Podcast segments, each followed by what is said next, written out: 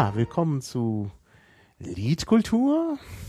Heute mal wieder nach längerer Pause mit Gerhard Anger. Hallo. Hallo Gerhard. Hallo Maha, grüß dich. Wir werden ja auch heute äh, nicht mehr in die Zukunft schauen, wie bei den letzten Podcasts. Die ging ja immer um Science Fiction.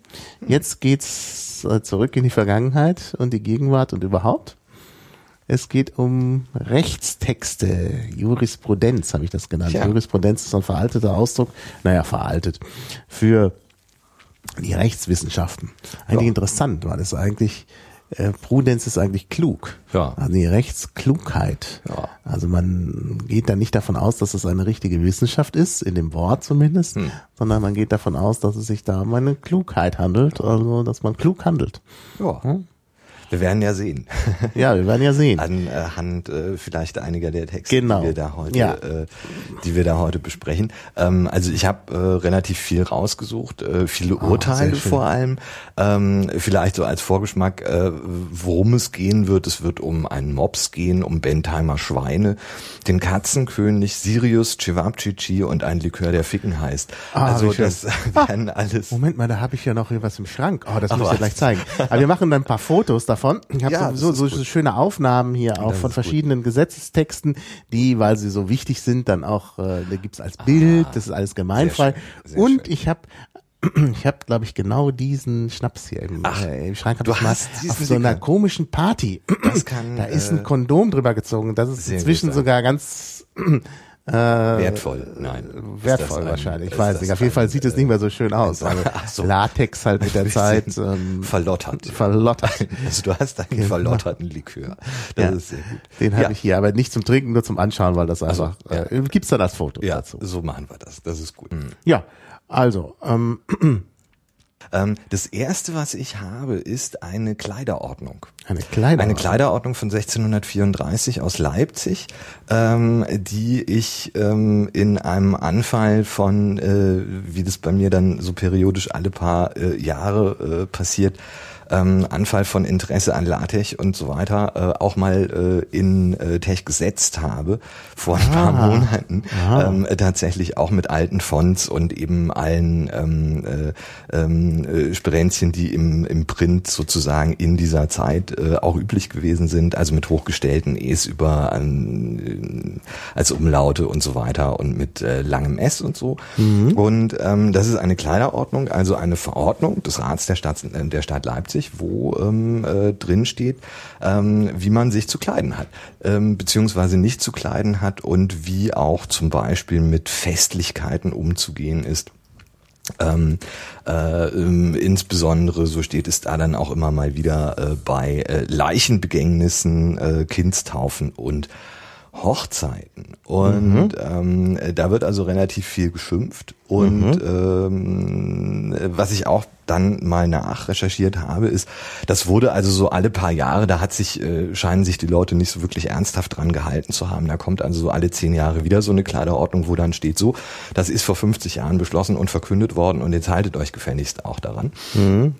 Und ähm, das liest sich dann äh, ganz interessant. Es ist ja, stammt ja, ist ja ein Text aus der aus der Zeit des Dreißigjährigen Krieges, auf den auch ähm, äh, Bezug genommen wird.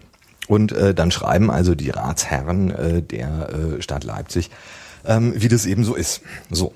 Und ich lese das jetzt mal. Ja, und gebieten hierauf allen unseren Bürgern und Einwohnern dieser Stadt, dero Weibern, Kindern und Gesinde und sonsten männiglichen, dass ein jeder ob berührten kurfürstlichen gnädigst publizierten und ergangenen Kleiderordnung und befehlig, wie auch unser des Rats renovierten und unterschiedlich wiederholten Ordnung untertänigst gehorsam ist und gebührlich nachleben, da wieder keineswegs tun und handeln und sich also aller und jeder dorinnen ausdrücklich verbotenen Kleidung, Schmucks und Trachten bei ernster und unnachlässlicher Strafe gänzlich enthalten solle. Und weil etlichen Weibspersonen, Frauen und Jungfrauen nicht mehr gut genug sein will, was sie vorige Zeiten bei dreimaliger Belagerung und darauf erfolgten gewaltsamen Okkupation dieser Stadt wofern sie anders auch all hier gewesen und die unerhörte äußerste Kriegsangst, Feuers- und Sterbensgefahr neben anderen mit angesehen und erfahren, der kurfürstlich gnädigsten und unser des Rats publizierten Ordnungen auch ihrem Stand gemäß getragen, sondern in so kurzer Zeit alle ausgestandene Angst, Not und Elends sogar vergessen, und nunmehr anderer fremde Manier und Trachten sich befleißen wollen die Leibstücke und Röcke von köstlichen seidenen Zeigen, durch und durch mit Fischbeine absteifen und mit Achseln bis auf den Rücken an die Röcke annähen.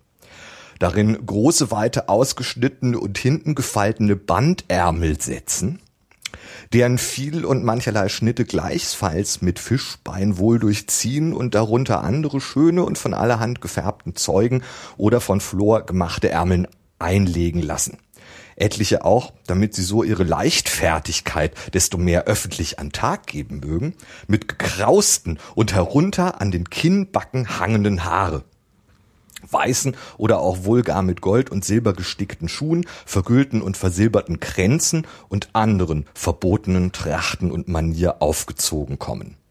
Als wollen wir den Schneidern, Schustern und Kränzmacherinnen hiermit ernstlich und bei hoher Straf auferleget und befohlen haben, dass sie niemands dergleichen verbotene Kleider und Trachten, Schuh und Kränze forthin machen und verkaufen sollen weil auch bishero bei den Verlöbnissen, Hochzeiten, Kindtaufen und Begräbnissen öfters viel und große unnötiger Spesen und Unkosten, dadurch nur Teuerung verursachet und mancher, weil er sich über sein Vermögen hervortun müssen, in Schulden und andere äußerste Verlegenheit verteufelt aufgewendet werden, als hat man auch diesem Urteil vorzutrachten sich folgendermaßen verglichen. Und dann kommen eben diese ganzen Regelungen, wo also tatsächlich ganz genau auch ähm, äh, geklärt ist, nicht nur was man anziehen darf und was nicht, was ja jetzt auch so in dieser Vorrede schon vorgekommen ist. Hier also bis auf die Kinnbacken herabhängenden Haare und dergleichen, um also sozusagen die die die die Leichtfertigkeit, das also die Leichtfertigkeit dieser äh, dieser äh, Frauen da sozusagen sich damit öffentlich auch zeigt, sondern auch, ähm, wie viele Leute man zum Essen einladen darf. Mhm. Ähm, das ist da also auch ganz genau geregelt, je nachdem, äh, welchem Stand man angehört und was für eine Art von Festlichkeit es ist, wie viele Leute man ähm, äh, zum Essen äh, einladen kann. Ähm, da steht also ähm, äh, viertens bei Ratsherren, den vornehmsten Handelsleuten und Bürgern, dass die ähm, äh, eine Tafel mit drei Tischen ähm, äh, haben dürfen bei so einer Hochzeitsfeier. Ähm, andere Leute geringeren Standes dann eben entsprechend weniger. Ähm, und was man auch tun musste, was da also auch geregelt ist, ist, man musste einen Hochzeitszettel abgeben. Man musste also bei der Obrigkeit einen Zettel abgeben, wo drauf stand, äh, wie viele Leute und wen man eingeladen hat. Mhm. Und es wurde dann offensichtlich auch kontrolliert und äh, bei Zuwiderhandlungen gab es dann ähm, äh, auch Strafen, die da halt auch ähm, festgelegt sind, genauso wie auch festgelegt ist, dass man, wenn man zu spät zur Kirche kommt, dann soll die Kirchentüre zugeschlossen werden. Das steht hier auch irgendwo. Ähm, und äh, dann ist eben gut. Genau, zum siebten an jeder Bräutigam, wenn er sich entweder Vormittage oder Nachmittage trauen lasset. So, auch soll entweder davor oder danach. Soll dreiviertel auf zehn oder vier auf dem Hochzeitshause unfehlbar ausgehen, damit er also in Punkte, wann der Zeiger zehn oder vier schlägt, in der Kirche sei ihm auch die Braut beneben den Jungfrauen und Weibern stracks auf den Fuß nachfolgen. Und da solches nicht geschieht, soll Braut und Bräutigam der Kirchen zwei Taler Straf verfallen sein, die Kirchtür zugeschlossen werden. So, also ganz strenge Regelungen, ähm, äh, sowohl was ähm, Bekleidung betrifft, was ja durchaus in der Zeit äh, nicht unüblich ist. Also solche Kleiderordnungen äh, gibt es da in, in mhm. großer Anzahl, auch je nachdem, eben nach den Ständen sehr stark unterschieden und eben auch äh, ganz stark, äh, ganz strenge Regelungen, ähm, äh, was sozusagen diese Festlichkeiten anbetrifft. Unter anderem eben mit der Begründung, dass man äh, dem vorbeugen möchte, dass äh, Leute sich da eben für solche Feierlichkeiten überschulden oder dergleichen. Ja, klar. Ja. Ja. Also eigentlich ein, äh, ein ganz äh, ein ganz drolliges, ein ganz drolliges Werk. Die schreiben auch, also der Stadt, äh, äh, der Stadtrat von Leipzig ähm, schreibt also auch, er hat sich offensichtlich auch mit der Universität beraten, ja, mhm. mit der, ähm, was steht hier, ich glaube, Löblichen und so weiter und so fort. Genau, sie haben also mit der, ähm, ja, wo habe ich's denn? Äh, mit einer löblichen, nach dem Herkommen und Gebrauch nach, mit einer löblichen Universität freundliche Unterredung und Kommunikation gepflogen. Ähm, und die haben also auch offensichtlich gesagt, ja, ja, das ist ganz gut, lass uns das so machen. Ähm, und haben dann eben äh, diese Kleiderordnung ähm, veröffentlicht, um den einreißenden Exzessen zu steuern und entgegenzugehen. Ja. Soweit also die äh, Kleiderordnung des, des äh, Rats der Stadt Leipzig äh, 1634. Ja. Mhm. Vielleicht so als ein, es ist ja eher eine Verordnung, aber es ist eben eine ja, eine Verordnung, die sehr äh, stark in, ja, so das, was man heute vielleicht doch als innersten Kern auch des Privatlebens, was man jetzt anzieht, ja, hm, äh, und äh, wie man eben Festlichkeiten gestaltet, äh, ähm, sehen könnte. Ähm, wobei, naja, ich meine, also bei Facebook-Partys gibt's ja doch auch immer Diskussionen. Das sind dann ja auch immer zu viele Leute. und Stimmt, dann wird da randaliert und alles. Und das mhm. geht also auch nicht. Da wurde ja auch schon äh, recht viel äh, ähm, doch auch immer wieder gerufen, dass da, dass man da eben einschreiten müsse, damit hm. nicht die Jugendlichen ähm, da äh, Dinge tun, äh, und da plötzlich irgendwie 2000 Gäste vor der Tür zu stehen haben, die dann äh, marodierend durch die Straßen ziehen und äh, ja, randalieren. Ja. Ja. Ja. Ja, da hast Liederlich. du, da hast du wirklich schon einen sehr alten Text, mhm, mhm. dessen Elemente man wahrscheinlich heute auch immer wieder findet. Mhm. Ich kann nicht ja immer bieten. also es gibt älter. noch ältere Texte, ja. als ich die habe, aber ich habe einen sehr alten, nämlich die zehn Gebote. Ach. Ja, das ist schwer zu überbieten. Das ist ähm, das Ich habe sie ja. sogar auf Hebräisch. Leider, leider ist mein Hebräisch nicht so gut. Also ich kann es mal anfangen hier, aber ich habe auch irgendwie ist so dunkel hier dieses ist ja dumm, dass das Hebräisch auch irgendwie so in äh, in anderer Schrift äh, geschrieben ist. Also, wenn ich jetzt was langsam lese, liegt es daran, dass ich es gerade versuche zu entziffern. Also, Anoki Yahweh. Äh, ups, ja, jetzt habe ich wieder Aloeko, genau, dein Gott, genau. Asher, äh, Osetiko, rausgeführt. Meres, Misraim, genau, aus dem Land Israel. Ja, aus dem Land Ägypten, Entschuldigung, Misraim, natürlich Israel, äh, Ägypten. Äh, Mibet Bodim, genau. Abodim, also Haus der Knechtschaft, genau, aus dem Haus der Knechtschaft. Ja, so geht das los. Ich werde aber jetzt doch umsteigen auf eine ebenfalls sehr altertümliche Übersetzung davon. Ähm, also erstmal gibt's natürlich das, die, die zehn Gebote zweimal im Alten Testament an zwei verschiedenen Stellen. Und ähm, ja, und äh, die erste davon ist halt äh, hier Exodus, also zweites Buch Mose, Kapitel 20. Äh, da habe ich jetzt die alte Lutherbibel vor Augen. auch nicht besser lesbar ist. Okay, okay, ich, bei dem Licht. Okay. Und Gott redete all diese Worte, ja. Ich bin der Herr, dein Gott, der dich aus Ägyptenland, aus dem Diensthause geführt habe. Warum steht da eigentlich Konjunktiv? Hm. Na gut, hm. müsste man nochmal das Original gucken. Hm. Ähm, ist gerade schon wieder zugeschlagen. Ja. Du sollt kein andere Götter neben mir haben. Du sollt dir kein Bildnis noch irgendein Gleichnis machen, weder des, das oben im Himmel, noch des, das unten auf Erden oder der des im Wasser unter der Erden ist. Bete sie nicht an und diene auch nicht, äh, und diene ihnen nicht denn ich bin der Herr, dein Gott, bin ein, ui, was? Eifriger, ach so, eifriger, oh, naja, bin ein eifriger Gott, also da wird immer U für hm. äh, V genommen, für, für F sogar, bin ein eifriger Gott. Äh, das soll wohl heißen eifersüchtig oder so. Hm. Eigentlich komisch.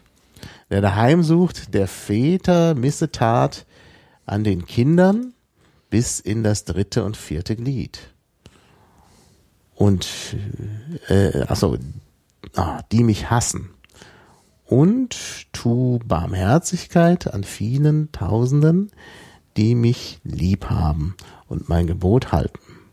Du sollst den Namen des Herrn, deines Gottes, nicht missbrauchen. Denn der Herr wird den nicht ungestraft lassen, der seinen Namen missbraucht. Gedenke des Sabbatstags, dass du ihn heiligest. Sechs Tage sollst du arbeiten und alle dein Ding beschicken. Aber am siebenten Tage ist der Sabbat des Herrn deines Gottes. Da sollt du kein Werk tun, noch dein Sohn, noch dein Tochter, noch dein Knecht, noch dein Magd, noch dein Vieh, noch dein Fremdding, was? Fremde, ach so, das ist wieder so komisch geschrieben mit D dazwischen. Hm. Fremdelinger. Äh, klar, das ist ein äh, Fugen-D, weil man wahrscheinlich das B und L hintereinander hm. in, im Mitteldeutschen so schlecht aussprechen konnte. Fremdlinger. Nee, Moment, das Fugen B ist das, also Fremd, das D ist ja auch heute drin, aber Fremd, also M und D ließ sich nicht gut aussprechen. Fremdlinger, der in deinen Toren ist. Denn sechs Tage hat der Herr Himmel und Erden gemacht und das Meer und alles, was drinnen ist. Und rugete am siebenten, am siebenten Tage. Darum segnete der Herr den Sabbattag und heiliget, heiliget ihn. Du sollst deinen Vater und deine Mutter ehren, auf dass du lang lebest im Lande, das dir der Herr dein Gott gibt. Du sollst nicht töten. So, seltsam geschrieben. Töten. Du sollt nicht Ehe brechen. Du sollt nicht stehlen. Du sollt kein Falschzeugnis reden wider deinen Nächsten. Lass dich nicht gelüsten deines nächsten Haus. Lass dich nicht gelüsten deines nähesten Weibs, noch seines Knechts, noch seiner Magd, noch seines Ochsen, noch seines Esels, noch alles, das dein Nähester hat. Ja. Ja. Genau. Oh, kurz ja. und klar Ansage. Ja. Vor allem wichtig, dass es eben ein eifersüchtiger, also ein eiferiger Gott ist, ja. der das nicht zulässt, wenn man sich da an andere ranmacht. Ja. Ja. genau. Ja. Ja. Und sagt ja auch nicht, es gibt keine anderen, sondern du sollst keine anderen haben. Ja, klar. Naja, das ist sehr diplomatisch formuliert. ja. Naja, das war halt zu der Zeit wahrscheinlich doch ein bisschen oh. so, dass da jeder seinen, seinen Gott hatte. Mhm. Da wollte er eben die Kinder Israel hm. auf, äh, ja, auf den richtigen Weg bringen. Tja. Ja. Also in der Tat noch deutlich, äh, noch deutlich älter und auch umfassender als äh, die Leipziger Kleiderordnung. Ja, genau, genau. Ja. Ja. Ja. Gut. Haben wir äh, da jetzt also auch noch was Älteres. Ich habe ja, als ich, äh, als ich so geguckt habe, ähm, es ist so gut, ich meine, sowas wie jetzt diese Leipziger Kleiderordnung, die natürlich auch vielleicht deswegen grotesk ist, ähm, weil sie Dinge regelt, die ähm, man vielleicht in der Form heute nicht mehr regeln würde und natürlich auch eine recht altertümliche Sprache mhm. verwendet. Also in unseren äh, Ohren und Augen. Ähm, damals war das natürlich up to date und aktuell und ähm, äh, war ja auch dafür gedacht, äh, den Leuten eben eine Ansage zu machen, so geht's nicht. Ähm, das hat der Kurfürst schon beschlossen und wir halten uns bitte dran. Ansonsten allerdings so ist, dass die Gesetzestexte als solche meistens eigentlich nicht so besonders, na, ich will nicht sagen, nicht interessant sind, aber ähm, nicht so besonders ergiebig. Mhm. Also es gibt natürlich schon ergiebige Texte. Ähm, äh, ja, könnte man jetzt sowas sagen wie, ähm, wie äh, was man glaube ich, also was ich glaube ich schon in der, was uns in der Schule schon mal irgendwann erzählt wurde, ähm, das Bienenrecht, äh, also die Bienenparagraphen im äh, BGB 961 bis 964 wo halt äh, äh, geregelt ist, ähm, äh, was man alles darf, wenn man einen Bienen, also wie das überhaupt ist mit Bienenschwärmen hm. und dem Eigentum daran und äh, was man darf, wenn ähm, äh, wenn man einen Bienenschwarm verfolgt, ja, gibt's ja mhm. ähm, äh, man hat äh, das ist 1962 der Eigentümer des Bienenschwarms darf bei der Verfolgung fremde Grundstücke betreten. Ist der Schwarm in eine fremde, nicht besetzte Bienenwohnung eingezogen, so darf der Eigentümer des Schwarms zum Zwecke des Einfangens die Wohnung öffnen und die Waben herausnehmen oder herausbrechen. Er hat den entstehenden Schaden zu ersetzen. Aber jedenfalls so dieses Recht, das da äh, drin enthalten ist, ähm, äh, ähm, ähm, äh, fremde Grundstücke zu betreten, wenn man seinen Bienenschwarm verfolgt, ist natürlich schon irgendwie mhm. ganz, äh, lustig, was halt auch was sehr Spezielles ist, was dann da eben irgendwie drin steht.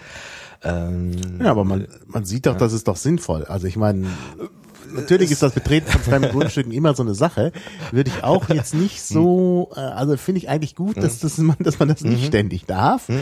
Äh, aber aber jetzt stelle man sich vor, jetzt stelle man vor, da, da ist, geht irgendwie gerade ein Bienenschwarm äh, Schwarm über die Mauer und der, der äh, Eigentümer sagt, okay, da kann ich jetzt nicht weiter. Dann verliert er erstmal seinen Bienenschwarm, was blöd ist für ihn, was ja möglicherweise auch einen finanziellen Ruin darstellt. Ja. Und äh, die Bienen gehen vielleicht zugrunde, weil der Eigentümer sich nicht kümmert dort. Äh, und dann ist natürlich auch das Problem, dass diese Bienen ja möglicherweise auch gefährlich werden können. Das ist wohl richtig. Also ja. hier ist doch wirklich ja. das Allgemeinwohl ja auch äh, betroffen. Deshalb, ja. also das muss einfach sein. Ja, also, da kann man halt den Gesetzgeber verstehen. Das ist ja auch, das ist ja auch, also ich habe mir ja dieses Buch mhm. über ähm, juristische Rhetorik gekauft, mhm. was ich jetzt leider hier nicht vorliegen habe, weil ich es im Büro habe liegen lassen. Mhm. Ähm, das ist, äh, ich habe jetzt den Autor auch gerade nicht im Kopf, aber kann man leicht finden, juristische Rhetorik bei Amazon, können wir auch nochmal verlinken. Mhm. Ähm, und äh, da geht's ja auch darum, dass man nicht einfach nur jetzt sagt, ähm, äh, wie stelle ich, wie mache ich da jetzt besonders die Rhetorik, sondern wie in der antiken Rhetorik geht es ja auch darum, dass man halt eben auch das Richtige herausfindet und eben auch, also auch herausfindet in seiner Rhetorik, was denn nun richtig ist. Und ähm, unter anderem auch ähm, geht es auch darum, dass man herausfindet, was sich denn nun der sogenannte äh, Gesetzgeber, also der das, mhm. die, das Parlament oder wer auch immer, ne, äh, das Parlament in der Regel, äh, gedacht hat bei dieser äh, bei dieser Bestimmung. Ja, und das ist natürlich auch nochmal eine schwierige, ein mhm. schwieriger Punkt. Und äh, das finde ich eigentlich schon interessant, dass es nicht einfach, also bei der Rechtsfindung nicht einfach nur darum geht, jetzt irgendwie da äh, zum Gesetz zu greifen und äh, zu sagen, da steht ja alles drin, so ist es, sondern dass man sich eben auch noch überlegt, was ist denn hier eigentlich gemeint? Mhm. Denn das ist ja ein Punkt, den wir auch später nochmal ansprechen werden es besteht ja der weit verbreitete Irrtum, oder vielmehr, das ist so eine Art wie beim Fundamentalismus, dass die Leute glauben, was in der Bibel steht, ist so wortwörtlich wahr, wie es da steht. Mhm. Ähm, aber äh, ich meine, diese äh, Wörter sind halt Wörter, die eben auch mhm. im Kontext stehen und äh, je nach Kontext auch ihren Inhalt ändern. Ja? Also wir werden das nachher noch an Beispielen, ich habe ja auch was rausgesucht mhm. dazu, ähm, wo man schön sehen kann, dass, äh, äh, dass eben einfach die Bedeutung sich mit der Zeit wandelt und dass eben das nicht so wörtlich zu nehmen ist, wie es damals aufgeschrieben wurde, mhm. weil der Gesetzgeber eben was Bestimmtes da im Blick hatte. Das kann man leicht herausinterpretieren. Und äh, das ist eben jetzt alles anders. Also ich will jetzt noch nicht vorwegnehmen, was da kommt. Du kannst dir ja wahrscheinlich denken, was es geht, weil wir das ja vorher schon mal besprochen haben. Aber das ist eigentlich sehr spannend. Und deshalb also diese, diese weit verbreitete Annahme, es sei eh alles klar, das stünde da ja genau drin, wie es ist, das ist eben eine falsche Annahme. Ich glaube, das kommt so ein bisschen daher, dass eben auch äh, die Nerds, die ja hier auch äh, mithören, immer oft so an Computersprachen denken. Mhm äh, wo eben alles klar ist. Ne? Also ich hatte das, äh, hatte das auch schon in, in, in, also es ist ja auch so diese, diese Kritik, oder eine Kritik, die ja häufiger auch an Gesetzgebung und an Gesetzen ähm, äh, geäußert wird, ist ja die der Schwammigkeit. Mhm. Und auch darüber muss man, muss man, glaube ich, mal sprechen, was das eigentlich heißt und ob das nicht eigentlich genau das Richtige ist. Also ob das nicht eigentlich ganz gut ist und sogar intendiert ist. Mhm. Weil, ähm, also für mich die Vorstellung, und ich glaube, auch nicht nur für mich, ähm, die Vorstellung, ähm, Recht und vor allem Rechtsprechung würde eben, ja, wie du angedeutet hast, als Algorithmus funktionieren. Man hat eben irgendwie einen Algorithmus, der äh, irgendwie ja irgendwelche Dinge tut, schön als Blackbox dann auch möglichst und äh, mhm. äh, man hat halt irgendwelche Eingangsparameter und äh, äh, dann kommt da eben irgendwas raus, was dann äh, die Wahrheit ist und so funktioniert es halt nicht, so funktioniert halt Rechtsprechung nicht. Mhm. Ja? Also das ist ähm, ähm, und ich glaube, das ist ganz gut. Ähm, man hat es ja zum Beispiel an dem an, an dem Begriff der Sittenwidrigkeit, was ja immer wieder irgendwie auch ist ja schon ein sehr wichtige, ein sehr wichtiger Begriff. Ähm, wann verstößt ein Rechtsgeschäft gegen die guten Sitten? Mhm. Ähm, und da wird dann wieder äh, die Rechtsprechung äh, sagt dann wieder, ja, da ist, äh, da geht es um das Anstandsgefühl aller billig und gerecht Denkenden. Mhm. Und was heißt es denn jetzt? Das heißt doch auch, ich meine, das ist ein Begriff, das ist eine Formulierung, die ja, vom, ich glaube, von äh, aus dem Anfang des 20. Jahrhunderts stammt vom Reichsgericht, ähm, eben dieses Anstandsgefühl aller billig und gerecht Denkenden und ist auch später dann noch irgendwie vom BGH benutzt worden. Ähm, das heißt doch eigentlich auch, ja, eben, dass es kein, ähm, äh, dass das eine Definition ist, die nicht einmal in irgendeiner bestimmten Form als hm den man, die man dann als Algorithmus benutzen könnte, ähm, äh, festgeschrieben worden ist, mhm. sondern äh, dass es darum geht, äh, auch äh, um, eine, um eine gesellschaftliche Dimension, die sich natürlich im Verlaufe der Jahrzehnte auch ändert. Mhm. Und sicherlich ähm, an einigen Stellen heute etwas äh, nicht mehr als sittenwidrig äh, gelten wird, was vielleicht äh, 1910 als sittenwidrig gegolten haben mag. Möglicherweise auch umgekehrt, das weiß mhm. man nicht. So. Mhm. Ähm, aber es da eben wichtig ist, der Begriff als solcher, das Wort, das da steht, hat sich nicht geändert, ja, sittenwidrig, so. Mhm. Ähm, äh, geändert hat sich aber halt irgendwie die Welt drumrum ja. und damit ja. halt auch sinnvollerweise die Rechtsprechung ähm, so wie an vielen anderen Stellen sich ja die Rechtsprechung auch sinnvollerweise mhm. meines Erachtens dann ja. auch geändert hat. Mhm. Ja, die ja. Sitten haben sich geändert, was ja. sittenwidrig ist, hat sich geändert und sogar das Konzept der Sittenwidrigkeit hat sich geändert. Na, äh, das ist ja, das ist sehr viel verändert. Mhm. So, aber die Worte äh, halt nicht unbedingt. Ja. Und das ist äh, vielleicht ein ganz guter, ein ganz guter Indikator. Ja, ähm, zu den zu den Gesetzen, also was ich sagen wollte, Urteile sind eigentlich lustiger. Mhm. Ähm, Gesetze sind meistens nicht so lustig. Ähm, wir, so, wir, wollen ja auch launige Dinge äh, ja, tun. Genau. Also ich habe äh, mal, es gibt ja eine eine sehr schöne Webseite vom Bundesministerium der Justiz und für Verbraucherschutz ähm, die äh, die Webseite Gesetze im Internet äh, die ähm, betreiben. Da kann man also sowohl eine Volltext als auch eine äh, Titelsuche machen und auch ähm, äh, ja, so ein bisschen stöbern von A bis Z und 1 bis 9. Ähm, man sieht äh, dabei schon, wenn man mal auf A oder so klickt, ähm, äh, äh, wie viel das ist. Da sind halt auch die ganzen Verordnungen bei.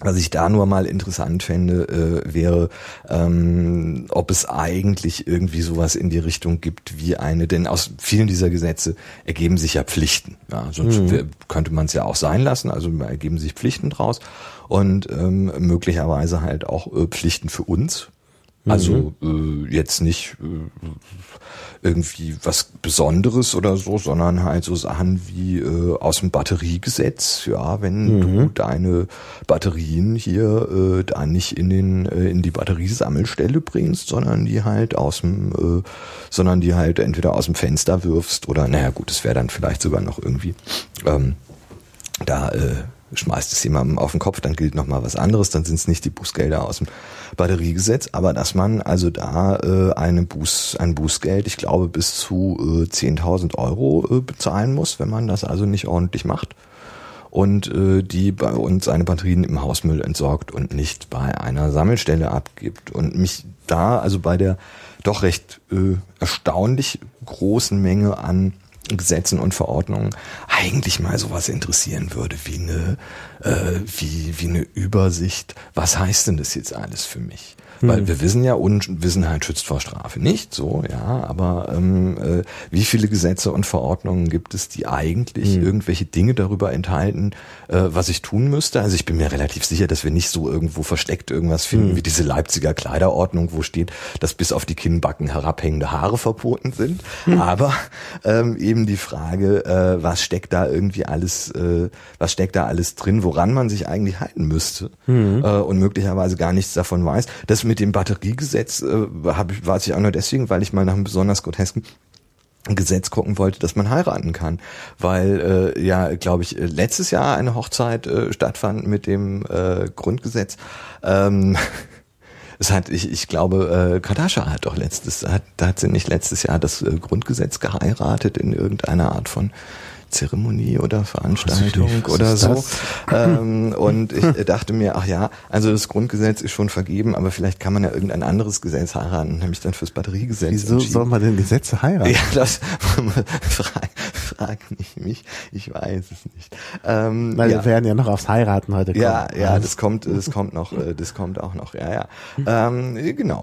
Aber äh, Batteriegesetz, also äh, was man was man sieht, was ganz interessant ist, ist, dass bei neueren Gesetzen äh, offensichtlich auch so Dinge ähm, äh, gemacht werden, wie ähm, äh, äh Erfolgskontrolle ins Gesetz zu schreiben. Das sieht man also beim Batteriegesetz, wenn ich jetzt schon mal dabei bin, geheiratet habe ich es noch nicht, aber wir kennen uns mittlerweile ganz gut. Ähm, der Paragraph 15 der Erfolgskontrolle, ähm, äh, äh, wo drin steht, das gemeinsame Rücknahmesystem legt dem Umweltbundesamt jährlich bis zum 30. April eine Dokumentation vor. Die Auskunft gibt über erstens die Masse der im vorangegangenen Jahr von seinen Mitgliedern im Geltungsbereich dieses Gesetz in Verkehr gebrachten und im Geltungsbereich dieses Gesetzes verbliebenen Gerätebatterien untergliedert nach chemischen Systemen und Typengruppen. Das geht dann noch viel so weiter und so. Also das sind dann noch mehrere solche solche Dinge hier mit Sammelquoten, Verwertungsquoten und so weiter und Gedöns. Ähm, und ähm, das ist aber was, äh, was äh, mir zumindest offenkundig irgendwie äh, so zu sein scheint, dass es äh, das mittlerweile recht häufig gibt, dass es da also ähm, sozusagen Erfolgskontrollvorschriften auch in den Gesetzen gibt. Mhm. Also eben nicht nur äh, gesetzliche Vorschriften, die dann eben irgendwie sagen, okay, so wird das jetzt gemacht und äh, das kostet es, wenn man es nicht macht, sondern äh, dass auch ähm, zumindest ähm, schon mal vorgesehen ist, eine Art von Kontrolle, um zu gucken, okay, welche Effekte haben diese Maßnahmen, die wir da beschlossen haben? Wie wurde das genutzt? Auf welche Weise wurde das genutzt? Und ähm, so weiter, wie eben jetzt zum Beispiel beim Batteriegesetz, das ich jetzt aber auch äh, keine Angst bald wieder verlasse. Es ist ja kein Batteriegesetz-Podcast. Ähm, äh, und da eben festgeschrieben wird, wie eben mh, ja so eine Erfolgskontrolle dieses Gesetzes halt äh, vonstatten gehen soll. Mhm. Was glaube ich irgendwie ganz sinnvoll ist, weil ähm, ja, ja, mal ist halt so, man probiert irgendwas aus, man entscheidet irgendwas, äh, erhofft sich äh, Effekte, wünscht sich die ähm, und wenn man aber nicht nachguckt, ob diese Effekte dann auch wirklich eintreten oder ob vielleicht Effekte eintreten, die man gar nicht gewollt hat, ähm, dann äh, ist halt bisschen blöd. Dann mhm. stochert man da so ein bisschen herum, deswegen äh, scheint das irgendwie doch eine ganz sinnvolle Angelegenheit zu sein, da eben zum Beispiel, was Batterien betrifft, sich jedes Jahr einen Bericht vorlegen zu lassen, wie viele Tonnen welcher Arten von Batterien denn wo und wie abgegeben worden sind und was damit passiert ist. Ja, hast du denn da jetzt nicht nochmal einen, einen griffigen Text? Du sagst ja, sind lustiger als Gesetze, Urteile. Äh, ja, Urteile. Urteile. Nein, ich meine Batterien. Äh, Quatsch. Äh, was? Äh, wenn du, als du vorhin sagtest, ja. Urteile sind lustiger als ja. Gesetze, dann aber auf das Batteriegesetz kamst, hatte ich jetzt gedacht, es kommt ein Schmankerl. Ich habe, ich habe leider, leider nichts zum äh, Batteriegesetz gefunden. Ah. Das ist äh, schwierig. Ähm, ich habe in äh, Urteilsdatenbanken recherchiert. Es gibt da mittlerweile einiges und auch einige Sachen, die frei zugänglich sind, allerdings bei weitem nicht alles. Also es gibt auch Urteile und da muss ich auch mal, äh, da will ich auch schimpfen, ja, mhm. dass es tatsächlich ähm, Urteile gibt, die man nur in Kurzfassungen bekommt, mhm. ja, wo es dann also sozusagen so einen Teaser gibt und wenn man dann mehr wissen möchte, dann äh, muss man es bezahlen. Mhm. Ähm, bei den, bei der Justiz NRW habe ich gesehen, okay, man könnte beim jeweiligen Gericht ähm, das Urteil anfordern. Ich habe das jetzt bei diesem speziellen Urteil, da ging es um ein gefräßiges Zirkusschwein, äh, nicht getan, äh, weil mir das ein bisschen zu aufwendig war, weil das aber vielleicht im hm. Nachgang nochmal irgendwie ausprobieren. Ähm, und ich finde es schon ein bisschen, ja, ich finde es schon ein bisschen ärgerlich und auch komisch, äh, dass man ähm, zwar doch einige äh, Urteile, also die, die Mengen sind schon relativ groß, dann auch äh, ganz gut kriegt. In, äh, also ich habe jetzt mal Justiz in Bayern und Justiz in NRW geguckt, mh, aber doch dann einige Sachen auch wieder nicht, wo das Einzige, was man daneben findet, ähm, Links zu äh, kostenpflichtigen Datenbanken sind. Mhm. Was ich eigentlich so ein bisschen komisch finde, weil ich schon davon ausgehen würde, dass es sich auch bei Rechtsprechung um äh, Daten handelt, die äh, zu den öffentlichen Daten zu rechnen sind. Ja, auf jeden Fall. Weil ich auch denke, dass ich als ja jemand, der ja auch dieses in diesem Rechtssystem irgendwie zu Hause ist sozusagen und ähm, äh, ja eben nicht nur Gesetze interessant sind, sondern auch Rechtsprechung interessant äh, ist, ähm, da doch durchaus auch einen Anspruch darauf haben sollte, dass ich diese Informationen auch frei einsehen kann und nicht entweder irgendwie die neue juristische Wochenschrift äh, aus, der Magazin, aus dem Magazin in irgendeiner Bibliothek bestellen muss oder ähm, halt äh, so einen kostenpflichtigen äh, äh, Dienst für Rechtsgelehrte in Anspruch nehmen muss und irgendwie zwischen 30 und 100 Euro im Monat bezahlen muss, um ja. eben an bestimmte Urteile zu kommen. Das ja. finde ich finde ich nicht schön. Ähm, klar, ich meine, da ist immer ein gewisser Anonymisierungsaufwand, dass das nicht von mhm. heute auf morgen geht, ist klar.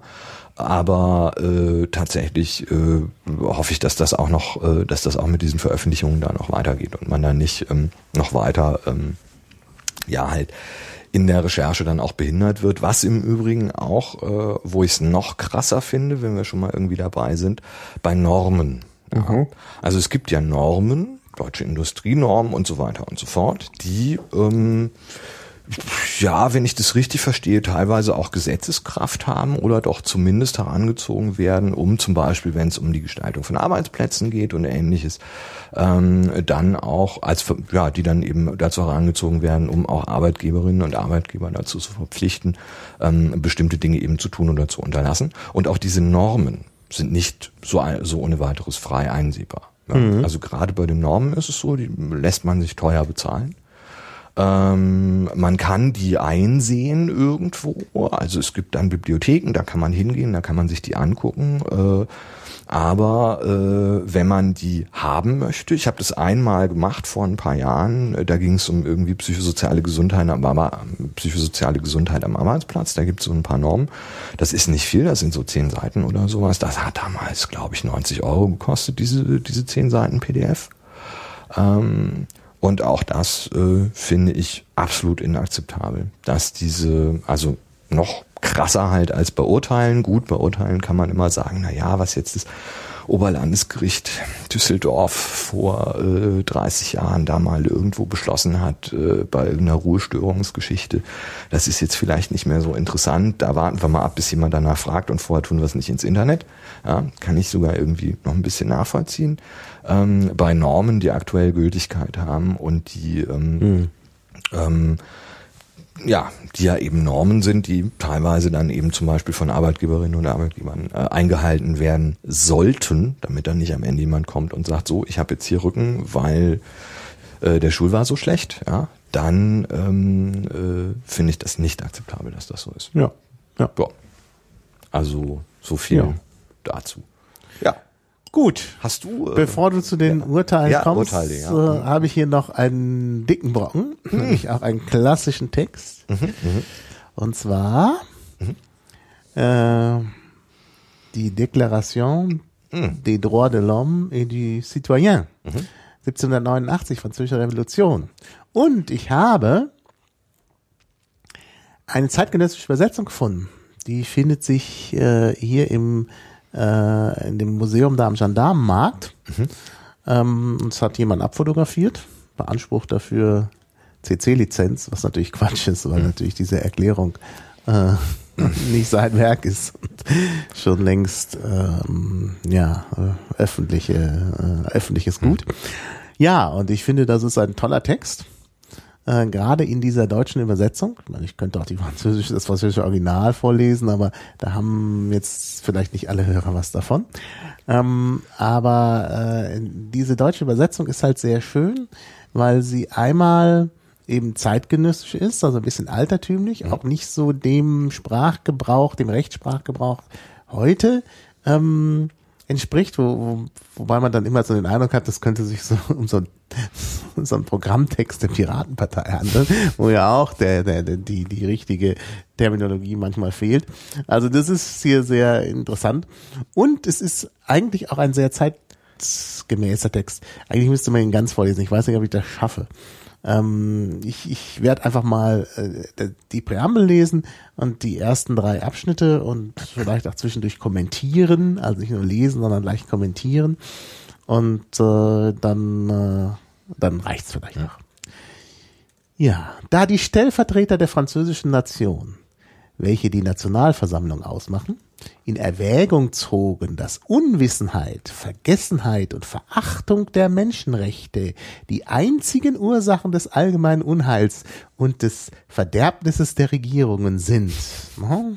Hm. Das ist halt interessant. Ne? Also hm. das wird, glaube ich, auch heute einige Leute sagen. Hm. Das ist Vergessen der Menschenrechte ähm, deutliche Ursache des Verderbnisses der Regierung ist. Ne? Also da sie das äh, in Erwägung zogen, so beschlossen sie, die natürlichen, unveräußerlichen und heiligen Rechte des Menschen. Ähm, Moment. Äh, mittelst einer äh, neuerlichen Erklärung in deutliches Licht zu setzen. Ach, Entschuldigung, nicht neuerlich, einer feierlichen Erklärung ins deutliche Licht zu setzen. Ich habe mussten wir leider wieder dazu sagen, es ist eine schlechte, ein unscharfes Foto eines Frakturtextes. Das lässt sich halt immer schlecht hm. lesen. So, damit diese Erklärung allen und jeden Gliedern des Staatskörpers immer vor Augen liege und sie an ihre Rechte und Pflichten unablässig erinnere, damit man die verschiedenen Handlungen der gesetzgebenden und der ausführenden Macht und dem Zweck aller und jeder Staatseinrichtung stets vergleichen könne und daher mit desto mehr Ehrfurcht für dieselben äh, erfüllet werde. Damit künftig hin des Reichsbürgers äh, Berufungen auf Rechte in dieser Erklärung so einfache als unumstößliche Gründe finden und demnach selbst sein Widerstand zur Erhaltung unseres, unserer Reichsverfassung und zu allgemeiner Wohlfahrt gedeihen möge. Ja, also soll, wird hier direkt mhm. schon in der Präambel zum Widerstand aufgerufen. Das mhm. kommt später nochmal im Text, ja, dass es eben dieses Recht auf Widerstand gibt, was ja heute auch so ein bisschen von manchen Leuten in Zweifel gezogen wird. Aber es ist sogar in der Präambel schon drin. Und damit selbst sein Widerstand zur Haltung unserer Reichsverfassung und zur allgemeiner Wohlfahrt gedeihen möge. Zufolge dessen erkennet und erkläret die Nationalversammlung in Gegenwart und in der Obwaltung des Höchsten folgende Rechte des Menschen und des Bürgers. Wer da die, die Gegenwart und Obwaltung des Höchsten ist, weiß ich nicht. Ja, von, also äh, Artikel 1, von ihrer Geburt an sind und bleiben die Menschen frei und an Rechten einander gleich. Bürgerliche Unterscheidungen können nur auf gemeinen Nutzen gegründet sein. Paragraph 2. Jede Bildung politischer Gesellschaften hat die Erhaltung der natürlichen und unver, äh, jährlichen Rechte des Menschen zu ihrem Zwecke. Dieser Rechte Gegenstände sind Freiheit, Eigentum, Sicherheit und Widerstand gegen Unterdrückung. Oh, hier ist übrigens Sicherheit dabei, das ist schon interessant. Aber eben auch Widerstand gegen Unterdrückung. Das ist natürlich schon nochmal ein Punkt. Ne? Also das Recht auf Widerstand direkt schon in Kap äh, in Abschnitt 2, Artikel 3. Die höchste Machthabung jedes Staates gründet sich wesentlich auf die Nation. Weder einzelne Personen noch Körperschaften können je irgendeine Macht ausüben, die nicht ausdrücklich aus dieser Quelle fließe. Artikel 4. Die Freiheit besteht darin, dass jeder alles tun darf was keinem anderen schadet. In Ausübung natürlicher Rechte sind demnach keine Menschen andere Grenzen gesetzt als die, welche den Genuss gleicher Rechte anderen Gliedern der Gesellschaft sichern. Das Gesetz allein kann diese Grenzen bestimmen. 5. Das Gesetz darf Handlungen nur insofern verbieten, als sie der Gesellschaft schädlich sind. Was das Gesetz nicht verbietet, darf niemand hindern und niemand darf gezwungen werden zu tun, was das Gesetz nicht befiele. Hm. Ja. Ah, wir können noch den sechsten. Das Gesetz ist der Ausdruck des allgemeinen Willens. Zur Bildung desselben haben alle Bürger gleiches Recht, persönlich oder durch Stellvertreter teilzunehmen. Ja, interessant, gleich mit den Stellvertretern. Ja, das ist ja der Punkt. Äh, mit der dann auch Republik, parlamentarische mhm. Republik und so. Das Gesetz muss für alle und jede ähm, was? Das Gesetz muss für alle und jede, es sei es zum Schutz oder zur Strafe. Hm. Da scheint irgendwas verloren gegangen zu sein. Ah, nee, nee. Entschuldigung. Äh, die Zeichensetzung und Großschreibung ist nicht so wie heute. Deshalb, ich dachte, da geht ein neuer Satz los, aber das ist der gleiche Satz. Das ist nur zur Betonung, also so wie das heute die Nerds auch machen, groß geschrieben. Das Gesetz muss für alle und jede, es sei zum Schutze oder zur Strafe, ein und dasselbe Gesetz sein. Ha. Das ist halt der Punkt. Ist auch interessant, wie hier gegendert wird. Das Gesetz muss für alle und jede sei hm. zum Schutze und zur Strafe ein und dasselbe Gesetz sein. Hm. Vor ihm sind alle Bürger gleich haben alle zu allen öffentlichen Würden, Stellen und Ämtern nach Maßgab ihrer Fähigkeiten gleiche Ansprüche. Es lässt keinen anderen Unterschied zu, als den, welchen Tugend und Talente machen. Naja. Tugend und Talente. Sieben. Kein Mensch darf gerichtlich angeklagt, in Verhaft genommen oder sonst in persönlicher Freiheit gestört werden, es sei denn, es sei dann in Fällen, die das Gesetz bestimmt und nach der Form, die es vorschreibt. Alle die, welche willkürliche Befehle bewirken, ausfertigen, ausüben oder vollstrecken lassen, sind der Strafe unterworfen. Hingegen ist jeder Bürger, der in Kraft des Gesetzes vorgeladen oder gegriffen wird, augenblicklichen was? Gehorsam schuldig. Durch Widerstand wird er straffällig. Aha. Hm. Also. Das Gesetz soll nur Strafen verordnen, die unumgänglich und einleuchtend notwendig sind. Niemand kann je gestraft werden, als nur in Kraft eines verordneten Gesetzes, welches vorher ausgekündigt und nachher auf das Verbrechen gesetzmäßig angewendet worden. Hm. Ja, klar.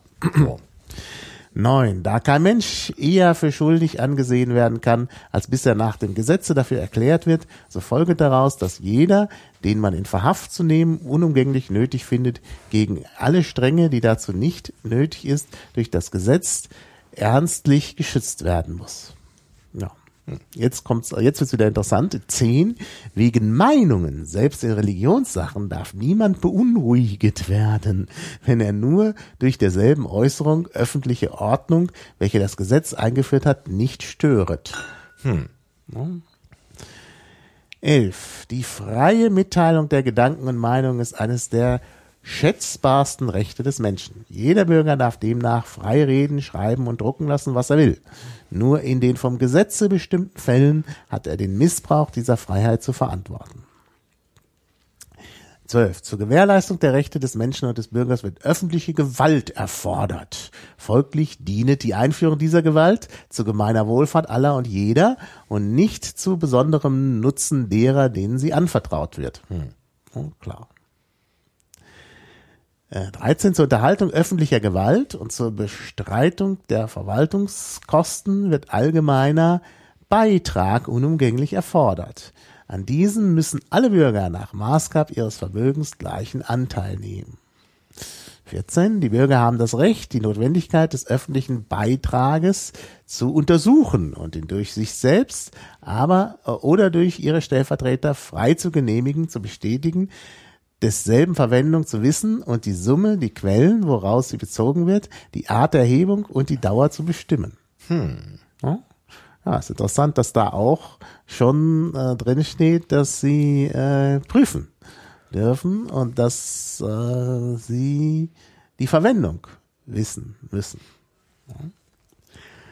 15. Die Gesellschaft hat das Recht, von jedem öffentlichen Geschäftsträger wegen seiner Verwaltung Rechenschaft zu fordern.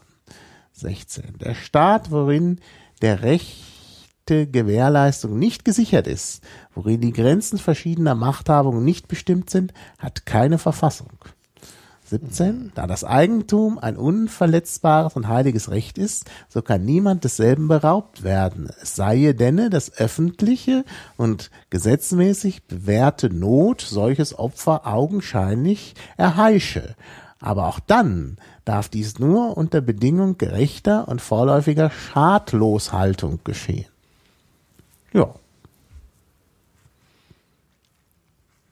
Also auch da schon die Möglichkeit der Enteignung. Ja. Ja. Das ist übrigens übersetzt und herausgegeben von Andreas Meyer, französischer Staatsbürger zu Straßburg. Ja. Ja, dann wissen wir Bescheid. Also ich finde es sehr interessant, was da so für viele Aspekte drinstehen, die äh, irgendwie sehr modern äh, wirken. Also man sieht tatsächlich, dass diese Erklärung ähm, die- die ist, die dann später auch immer wieder aufgenommen worden ist von den späteren Erklärungen ähm, der Menschenrechte, auf die wir dann vielleicht auch noch kommen werden. halt viele, ähm, ja doch viele, viele der Elemente, ja, die Meinungsfreiheit, äh, ähm, die Möglichkeit oder die, die dieses mit dem Kontrolle ausüben über die Verwaltung und Regierung, über eben äh, Kontrolle, wofür wird Geld, wird Geld ausgegeben und so weiter. Also sind schon so ein so ein äh, so ein erster ein erster Kern von von von Verfassung natürlich. Und vieles was da was da äh, formuliert ist, dann ja auch später an unterschiedlichen Stellen in unterschiedlichen Verfassungen ja dann auch äh, ja dann auch äh, reflektiert worden. Ja, Ja. ja. So. Und jetzt Ja. ein Urteil. Ja, jetzt ein Urteil. Jetzt vielleicht etwas, sozusagen etwas leichtere Kost zwischendrin. Ähm, äh, jetzt geht's, äh, jetzt wird's schlüpfrig. Ich hatte ja äh, vorhin am Anfang gesagt, äh, äh, es wird um Likör gehen. Ähm, ich glaube, der Fall ging damals sogar so ein bisschen durch die Presse. Es geht um ein Likör mit dem Namen Ficken. Ähm, und ich habe hier ein Urteil des Landgerichts Köln von 2009. Ähm, vielleicht gleich zum Anfang. Die Klage ist abgewiesen worden, äh, aber erstmal zum Tatbestand. Und jetzt kommen wir also so in diese Urteilsformulierung und alles und ich äh, stelle es mir schon sehr interessant vor. Ich habe ja noch ein paar andere, auch aus ganz anderen Fachgebieten, nicht nur aus dem Spirituosenhandel und der Herstellung, ähm, die, äh, dass es äh, schon sehr grotesk ist, äh, mit solchen, also als Richterin oder als Richter, mit solchen Sachverhalten auch konfrontiert zu sein und daneben auch solche Texte schreiben zu dürfen. So, wir kommen zum Tatbestand. Die Klägerin stellt her und vertreibt Eierlikör.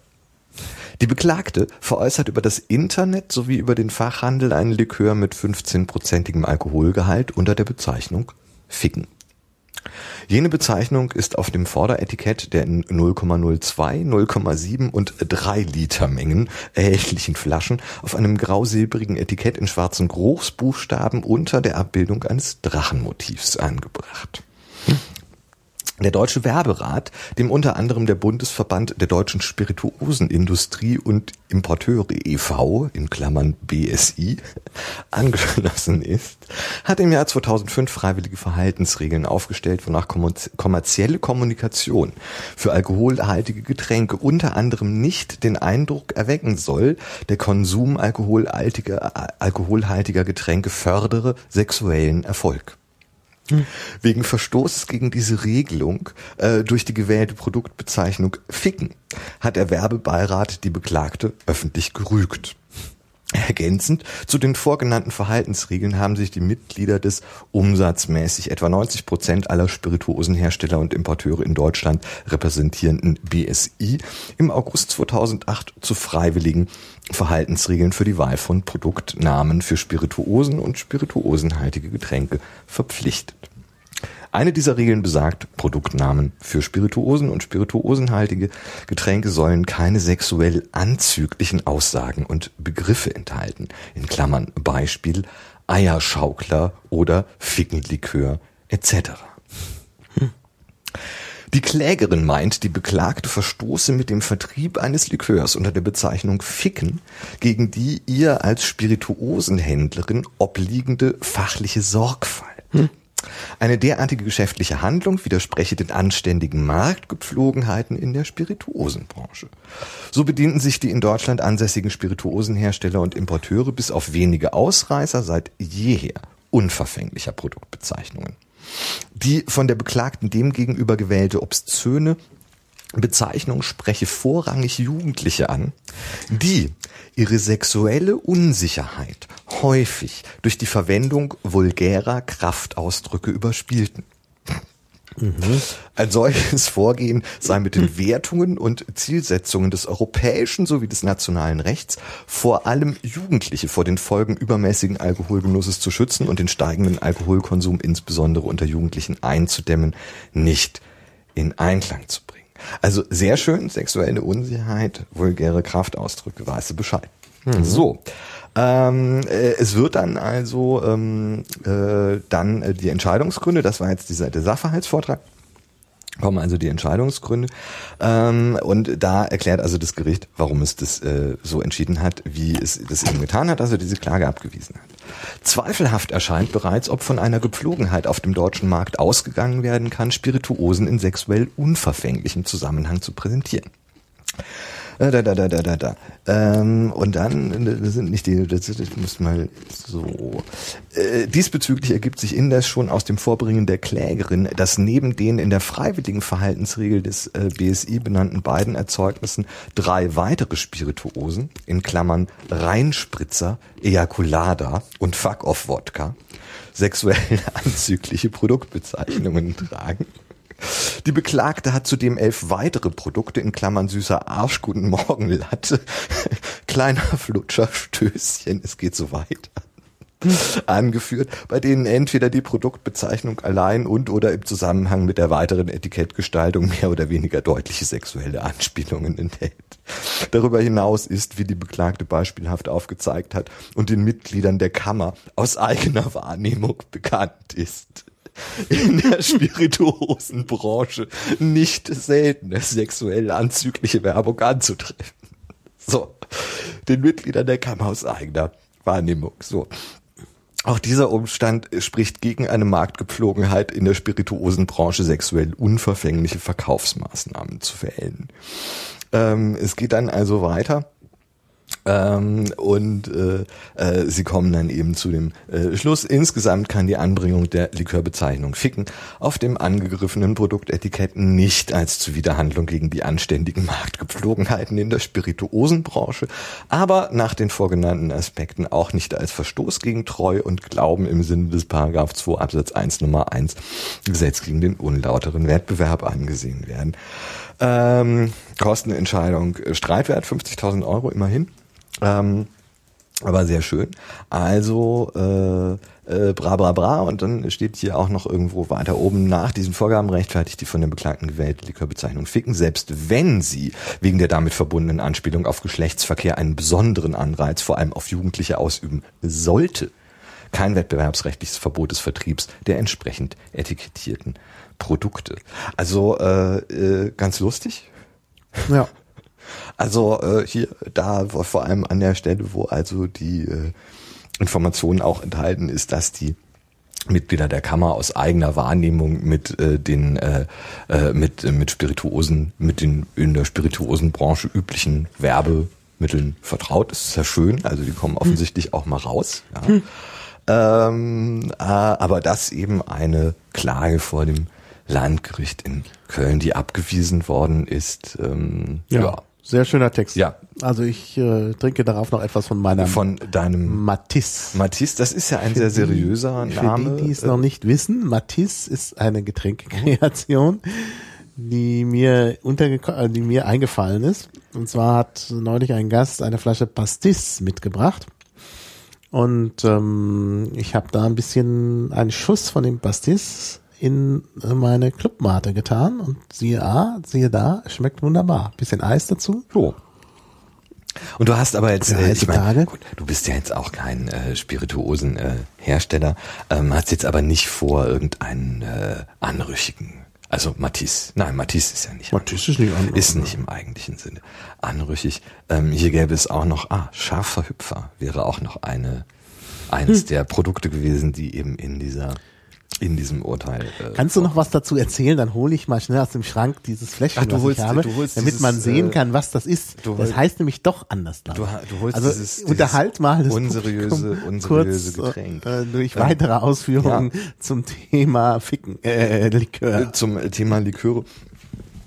Ja, also äh, es geht da äh, ja offensichtlich um Wohlanständigkeit ähm, und äh, ja, ich weiß es nicht. Es ist äh, interessant äh, auf jeden Fall, womit sich man, wo, womit man sich dann offensichtlich als Richterin oder Richter äh, auseinandersetzen muss, äh, wenn eben so ein, äh, wenn eben so eine Klage dann da plötzlich reinkommt. Also ich habe ja noch ein paar andere Dinge, unter anderem auch was zu Himalaya-Salz, äh, was auch sehr komisch ist, wo ich glaube, dass die, dass das Gericht auch äh, äh, auf eigene Erfahrung äh, rekurriert. Mhm. Ähm, und jetzt hast so, du hier tatsächlich. Es heißt kleiner Flutscher. Das steht hier auch.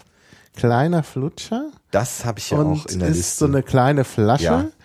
Und äh, Hier. diese kleine Flasche läuft oben so äh, spitz zu Ja. und da drüber ist ein in der inzwischen zerfallendes Kondom. Also es sieht, es sieht äh, von weitem ein bisschen so aus wie eine Morchel. ah ja, Also es hat so eine so eine morchelartige Form. Aber hier kleiner Flutscher steht auch äh, und Also ich werde genau. ein Foto als Kapitelmarke Und das machen. ist äh, auch, äh, das ist, das handelt sich offenbar um einen Pflaumenlikör. Ähm, äh, Ja, ich das trinke ja keinen harten Alkohol, das sage ich jetzt, wo ich gerade Pastis trinke, aber der ist ja verdünnt.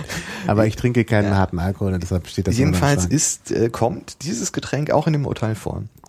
Äh, in den Ausführungen der Beklagten, äh, die eben äh, unter anderem dieses Getränk, was Maha jetzt gerade hier angebracht hat, nämlich den kleinen Flutscher, als Beispiel angeführt hat für weitere äh, ähm, äh, pro, äh, ja, spirituosenhaltige Produkte, die ähm, sexuelle Anspielungen enthalten, also deren äh, Etikett sexuelle Anspielungen enthält.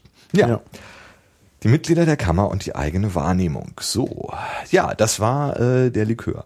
Ähm, was äh, machen wir als nächstes? Hast du? Äh, Naja, ich bin ja, wir haben uns etwas unterschiedlich vorbereitet. Äh, Ich habe, Mhm. Du hast mehr so die Grundlagentexte ich habe mehr so und die ich habe mehr so das. Groteske. Äh, Genau. Also, aber passt doch. ja, wo wir vorhin schon von den Ja. Menschenrechten sprachen, da gibt's natürlich auch noch die Erklärung, also die Déclaration universelle des droits de l'homme, Mhm. also die universelle oder weiß ich nicht, wie das dann auf Deutsch heißt, mal gucken, muss ja. Allgemein. Ich Allgemeine, glaube, es ist die allgemeine, allgemeine Erklärung Ja. der Menschenrechte. Genau. Ja. Ja. das ist aber eigentlich eine schlechte Übersetzung, weil allgemein, naja, universell heißt da eigentlich auch weltweit. Also das ist ähm, das Universum betreffend eigentlich. Ähm, Also das ist genau, also die die offizielle Übersetzung äh, Ja, ja, allgemeine ist tatsächlich Erklärung, ja, allgemeine, genau, also von von seiner Zeit hier ja, von und 48. die ist äh, von 1948, das hat die äh, UNO-Vollversammlung beschlossen in ihrer Resolution 217a. Und äh, jetzt habe ich natürlich nur den französischen Text vor Augen. Warum das so ist, weiß ich jetzt auch nicht. Ich hatte alles, ah doch, nee, nee, ich habe alles vorbereitet. Genau, gibt's auch auf Deutsch. Ja, und ähm, daraus würde ich gerne die Präambel vorlesen und natürlich nicht alles, weil die doch etwas länger ist. Ähm, und die ersten drei Artikel. Äh, vielleicht, ja doch, doch, die Präambel sollte man schon lesen, weil das wieder sehr schön feierlich ist und noch ein bisschen den Zusammenhang erklärt. Also, Allgemeine Erklärung der Menschenrechte, Präambel. Da die Anerkennung der angeborenen Würde und der gleichen und unveräußerlichen Rechte aller Mitglieder der Gemeinschaft der Menschen die Grundlage von Freiheit, Gerechtigkeit und Frieden in der Welt bildet. Da die Nichtanerkennung und Verachtung der Menschenrechte zu Akten der Barbarei geführt haben, die das Gewissen der Menschheit mit Empörung erfüllen und da verkündet worden ist, dass einer Welt, in der die Menschen Rede und Glaubensfreiheit und Freiheit von Furcht und Not genießen, das höchste Streben des Menschen gilt. Da es notwendig ist, die Menschenrechte durch die Herrschaft des Rechtes zu schützen, damit der Mensch nicht gezwungen wird, als letztes Mittel zum Aufstand gegen Tyrannei und Unterdrückung zu greifen, ähm, da es notwendig ist, die Entwicklung freundschaftlicher Beziehungen zwischen den Nationen zu fördern, da die Völker der, Na der Vereinten Nationen in der Charta ihren Glauben an die grundlegenden Menschenrechte, an die Würde und den Wert der menschlichen Person und an die Gleichberechtigung von Mann und Frau erneut bekräftigt und beschlossen haben, den sozialen Fortschritt und bessere Lebensbedingungen in größerer Freiheit zu fördern. Da die Mitgliedstaaten sich verpflichtet haben, in Zusammenarbeit mit den Vereinten Nationen auch die allgemeine Achtung und Erhaltung der Menschenrechte und Grundfreiheiten hinzuwirken. Also auf die allgemeine hinzuwirken.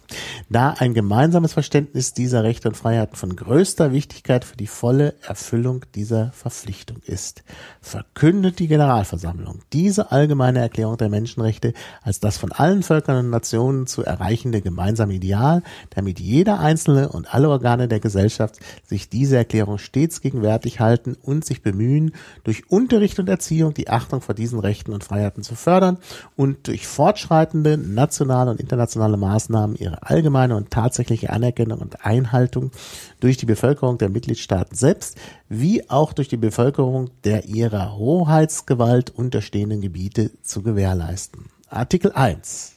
Alle Menschen sind frei und gleich an Würde und Rechten geboren. Sie sind mit Vernunft und Gewissen begabt und sollen einander im Geiste der Brüderlichkeit begegnen. Ja, also in diesem Artikel 1 liest man auch immer, das ist ganz interessant, ähm, also ich lese es nochmal französisch vor. Tous les êtres, euh, tous les êtres humains naissent libres et égaux en dignité et en droit. Ils sont doués de raison et de conscience et doivent agir les uns envers les autres dans un esprit de fraternité.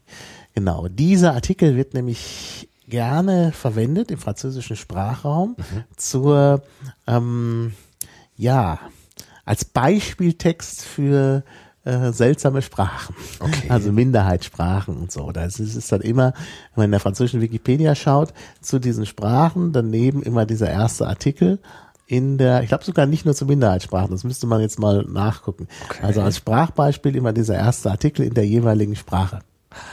Das ist schon ziemlich okay, interessant. Spannend. Also sie haben äh, früher, da gibt es eine gewisse Tradition, da hatte man früher immer so einen biblischen Text, ähm, genommen, um die Sprachen, irgendwie um ein Sprachbeispiel zu haben. Also die, äh, die äh, Geschichte vom verlorenen Sohn war das. Mhm. Ähm, dann hat man den Turmbau zu Babel auch genommen. Aber ja, die Geschichte vom verlorenen Sohn, das geht ganz gut, weil das so eine so eine Geschichte ist, die alle irgendwie betrifft. Es gibt natürlich Schwierigkeiten bei der Übersetzung, wenn es da um so ein Schwein geht und der hütet die Schweine, wenn halt in der entsprechenden Gesellschaft es keine Schweine gibt. da war eine Schwierigkeit. Dann hat man ähm, Turmbau zu Babel ist ein bisschen schwieriger, weil da die Baumaterialien ja auch aufgeschrieben mhm. sind. Es ist also auch nicht so günstig. Dann hat man äh, gesagt, das ist uns jetzt zu biblisch. Wir nehmen äh, einen Text aus dem kleinen Prinzen von Saint-Exupéry. Das Problem ist aber beim kleinen Prinzen, dass da Prinzen vorkommen und Planeten vorkommen und Raumfahrt vorkommt und das, wenn man da einen Beispieltext nimmt, hat man auch Schwierigkeiten bei der Übersetzung. Und irgendwann sind sie auf die Idee gekommen, nehmen wir doch den ersten Artikel der äh, allgemeinen Erklärung der Menschenrechte. Da gibt schon viele Übersetzungen und äh, da kann man vielleicht einfach eine Übersetzung äh, finden. Und ja, das kann man machen. Allerdings sind das natürlich auch sehr abstrakte Konzepte, wenn wir uns das nochmal genau überlegen. Also alle Menschen sind frei, gut, klar, frei. Da wird es irgendeine Übersetzung geben, aber wir sehen ja schon, wenn wir Englisch free und libre und so haben, wird es schwierig. Und gleich an Würde und Rechten geboren, das sind natürlich sehr abstrakte Konzepte, die es eventuell nur als Lehnwörter in der entsprechenden Sprachgemeinschaft gibt, sind mit Vernunft und Gewissen begabt, auch schwierige Konzepte, und sollen einander im Geiste der Brüderlichkeit begegnen. Mhm. Ja, wobei bei der Brüderlichkeit wird es auch wieder schwierig. Mhm. Was ist das genau und mhm. bezieht sich das nur auf Männer oder so? Das ist halt immer äh, schwierig. Ja, Artikel 2. Jeder hat Anspruch auf alle in dieser Erklärung verkündeten Rechte und Freiheiten ohne irgendeinen Unterschied, etwa nach Rasse, Hautfarbe, Geschlecht, Sprache, Religion, politischer und sonstiger Anschauung, nationaler oder sozialer Herkunft, Vermögen, Geburt oder sonstigem Stand. Des Weiteren darf kein Unterschied gemacht werden aufgrund der politischen, rechtlichen oder internationalen Stellung des Landes oder Gebietes, dem eine Person angehört. Gleichgültig, ob dieses unabhängig ist, unter Treuhandschaft steht, keine Selbstregierung besitzt oder sonst in seiner Souveränität eingeschränkt ist. Artikel 3. Jeder hat das Recht auf Leben, Freiheit und Sicherheit der Person. Hm. Ja. Tja. Hm? Hier ist auch wieder von Sicherheit die Rede, aber wichtig natürlich Sicherheit der Person. Ach, jetzt verstehe ich endlich, was, was äh, ein, ein Hörer hatte da nachgefragt, äh, ob es Safety oder Security ist. Ja. Hm. Safety ist das, glaube ich, Sicherheit der Person. Mhm. Ja, niemand darf, also Artikel 4, niemand darf in Sklaverei oder Leibeigenschaft gehalten werden. Sklaverei und Sklavenhandel in allen ihren Formen sind verboten. Artikel 5, niemand darf der Folter oder grausamer, unmenschlicher und erniedrigender Behandlung oder Strafe unterworfen werden. Ja, das sollten sich einige mal genau anschauen. ja, und wo ich dann auch noch drauf kommen wollte, ist, jetzt muss ich jetzt mal gucken, Artikel 16 der ist nämlich interessant. Ähm, heiratsfähige Männer und Frauen haben ohne jede Beschränkung aufgrund der Rasse, der Staatsangehörigkeit oder der Religion das Recht zu heiraten und eine Familie zu gründen. Sie haben bei der Eheschließung, während der Ehe und bei deren Auflösung gleiche Rechte. Hm. Ja. Heiratsfähige Männer und Frauen. Da steht jetzt nicht, dass Männer Frauen und Frauen Männer heiraten dürfen, aber offenbar ist das damit gemeint, denn wenn wir, wenn wir in die französische Fassung gucken, da steht es, ähm, ja, natürlich ein bisschen anders liegt dann natürlich an der französischen Sprache auch. À partir de l'âge nubile, l'homme et la femme, sans aucune restriction quant à la race, à la nationalité ou la religion, ont le droit de se marier et de fonder une famille. Das ist natürlich ähm, anders äh, weil da nicht von allen Männern und Frauen die Rede ist, sondern l'homme et la femme, der Mann und die, Frau, und die Frau, haben das Recht, sich zu heiraten, so steht das, mhm. und eine Familie zu gründen. Mhm. Und das ist viel eindeutiger, als die sich nur zusammentun ja. können. Ja? Also se marier, mhm. sich zu heiraten. Mhm. Also oder einander zu heiraten. Und damit ist l'homme et la femme, also Mann und Frau gemeint. Oh. Das wird natürlich dann äh, ja, müsste man jetzt mal alle Sprachen durchgehen, aber das ist halt eine gewisse Schwierigkeit, die heute vielleicht nicht mehr zeitgemäß ja. ist. Ja, und und in, in, in der deutschen Fassung kann man sagen, naja, da steht ja nicht, dass die nur sich selber heiraten können. Da steht einfach nur heiratsfähige Männer und Frauen äh, haben das Recht zu heiraten und eine Familie zu gründen. Ja. Möglicherweise sogar mehrere. also, ja. Tja. Und da sieht man eben das Problem Interpretation und äh, wortwörtlicher Text. Ja, ja. Ja, vor allem dann halt bei so äh, bei so Sachen, die dann eben in verschiedenen in verschiedenen gleichwohl beschlossenen Fassungen vorliegen und eigentlich in den in den in den Übersetzungen auch doch mhm. eine, einen echt starken Bedeutungsunterschied ja. haben. Das ist schon ja. sehr spannend. Ja. ja. ja. Genau. Ja. Ja. Ja, sehr grundsätzliche Dinge. Ich habe äh, jetzt auch was Ernsthafteres, mhm. ähm, weil äh, tatsächlich auch einer der Kläger ähm, sich darauf bezieht und also auf, auf die allgemeine Erklärung der Menschenrechte bezieht, auf Völkerrecht bezieht bei seiner Klagebegründung. Und zwar ist es ein Urteil.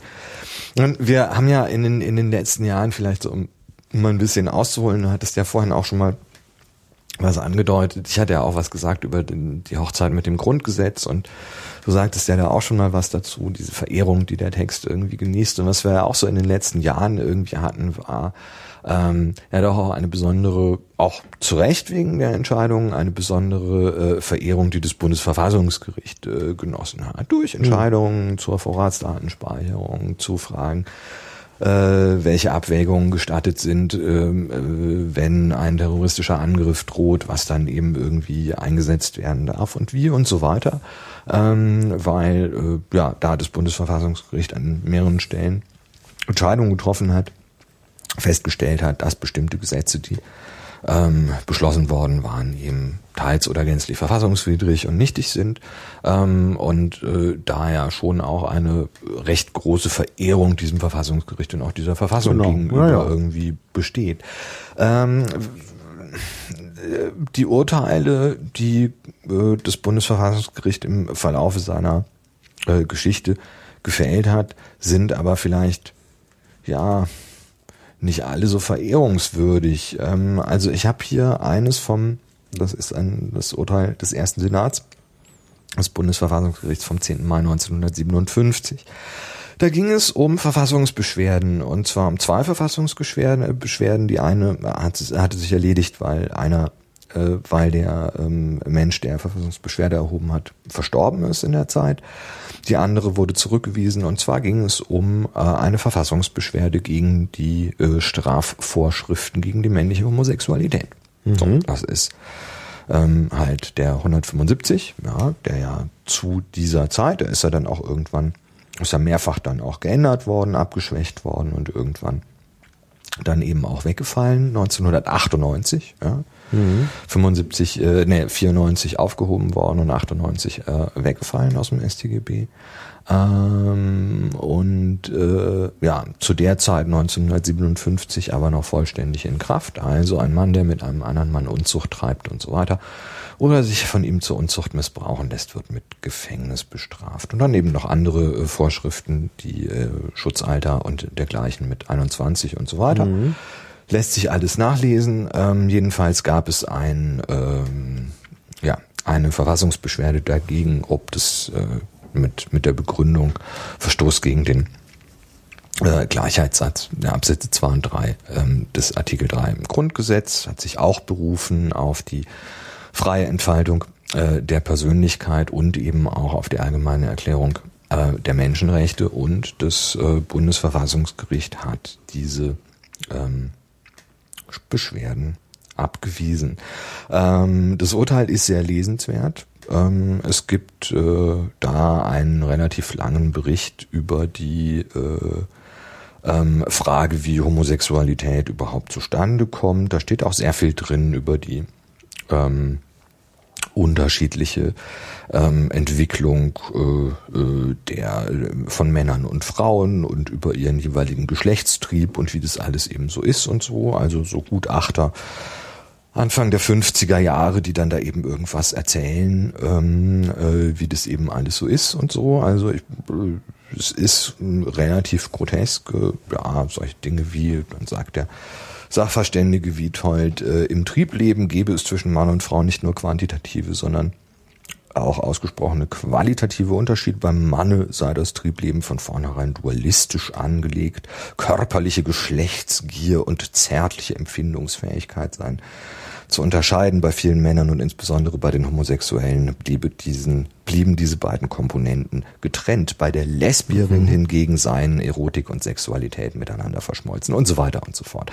Die Frau sei viel zurückhaltender und schamhafter, bei ihr gebe es angeborene Homosexualität sei so selten, dass sie praktisch vernachlässigt werden könne und so weiter und so fort. Also das sind alles äh, gutachterliche Äußerungen, die Eingang auch in das Urteil und seine Begründung ähm, äh, gefunden haben, äh, wird auch sehr viel von, äh, ja, also das ist eigentlich sehr, sehr unschön, alles zu lesen. Ich äh, finde das äh, äh, aber jedenfalls sehr interessant. Also es lohnt sich, äh, es lohnt sich auf jeden Fall da reinzugucken, weil man ja auch sagen muss, dass sich äh, unter anderem an der ähm, äh, Erklärung der Menschenrechte ja an der Stelle gar nichts geändert hat.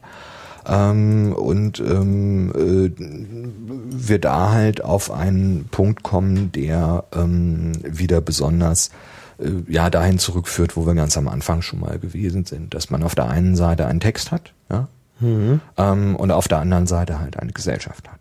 Mhm. Und wenn ähm, und jetzt kann ich sagen, okay, ich habe hier also so einen ein Gesetz, eine Verfassung, ein Grundgesetz, eine Erklärung der Menschenrechte und so weiter, ähm, die halt in denen halt ganz äh, äh, schöne und gute und wichtige und richtige Dinge drin stehen.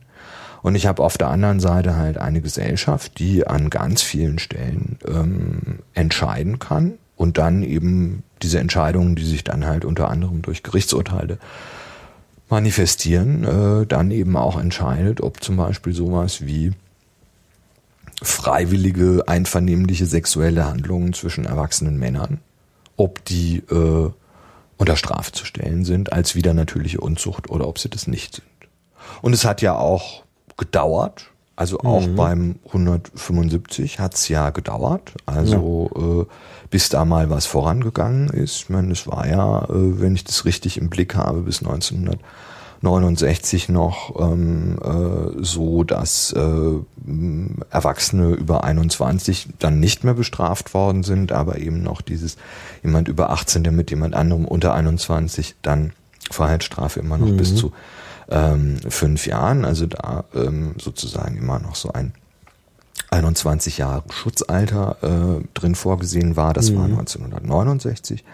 Ähm, und wie gesagt, der, Wegfall insgesamt, also so Sonderregelungen für Homosexuelle, abgesehen natürlich von den äh, allgemeinen Schutzaltervorschriften, äh, äh, die halt bestehen, ähm, erst 1994, was jetzt auch nicht so wahnsinnig lange her ist. Ich meine, das sind jetzt, hm. das sind jetzt 20 Jahre.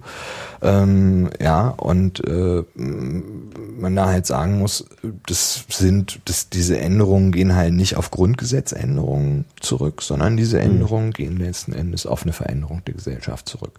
Hm. Und äh, das ist halt wichtig, ja. Also ja, äh, das ja. ist halt wichtig, sich das mal anzugucken, wie eben äh, auf der Basis desselben Textes ja. ähm, Anfang oder mit, es ist ja nicht Anfang der 50er, es ist Mitte der 50er, also 1957 geurteilt worden ist, ähm, äh, was das halt betrifft, wo eben dann auch äh, ähnlich so wie wir das jetzt auch gemacht haben, ja, da wird also ähm, äh, angefangen äh, beim Alten Testament über die äh, Constitutio Criminalis Carolina, über das äh, preußische allgemeine Landrecht, wo es um äh, Sodomiterei und mhm. andere dergleichen unnatürliche Sünden, wegen, welche wegen ihrer Abscheulichkeit hier gar nicht genannt werden können. Ja, darauf bezieht sich also dieses, äh, das, darauf nimmt dieses Urteil Bezug, also auf auf einen Paragraphen im preußischen Allgemeinen Landrecht unter anderem, wo halt steht, äh, äh, Sünden, welche wegen ihrer Abscheulichkeit hier nicht genannt werden können in einem Strafgesetzbuch, aber die natürlich trotzdem verurteilt werden können. Hm.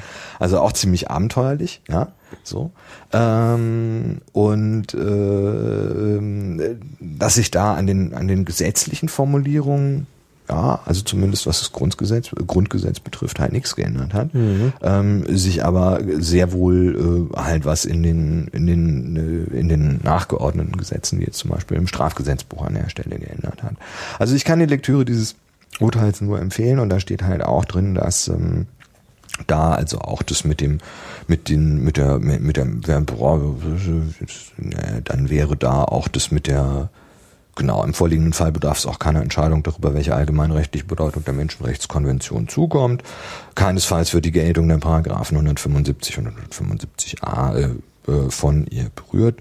Ähm, das ist also, ähm, wird ganz offensichtlich als irrelevant anerkannt, denn ähm, äh, es gibt da, äh, da überwiegt also etwas anderes als die Gewährleistung der Entfaltung der freien Persönlichkeit. So, ist halt eine Abwägung, ja da wird halt eine Abwägung getroffen zwischen Grundrechten, so wie das öfter mal auch vorkommt. Ja. Und an der Stelle 1957 hat halt das äh, Bundesverfassungsgericht eine Abwägung getroffen und halt gesagt, ja, ja, das ist alles schön und recht mit der freien Entfaltung der Persönlichkeit und so weiter. Aber die homosexuelle Betätigung ähm, äh, äh, verstößt gegen das Sittengesetz. Da sind wir also wieder beim Sittengesetz. Mhm. Und es kann nicht eindeutig festgestellt werden, dass jedes öffentliche Interesse an der Bestrafung fehlt. Hm. So. Das ist äh, ja. so.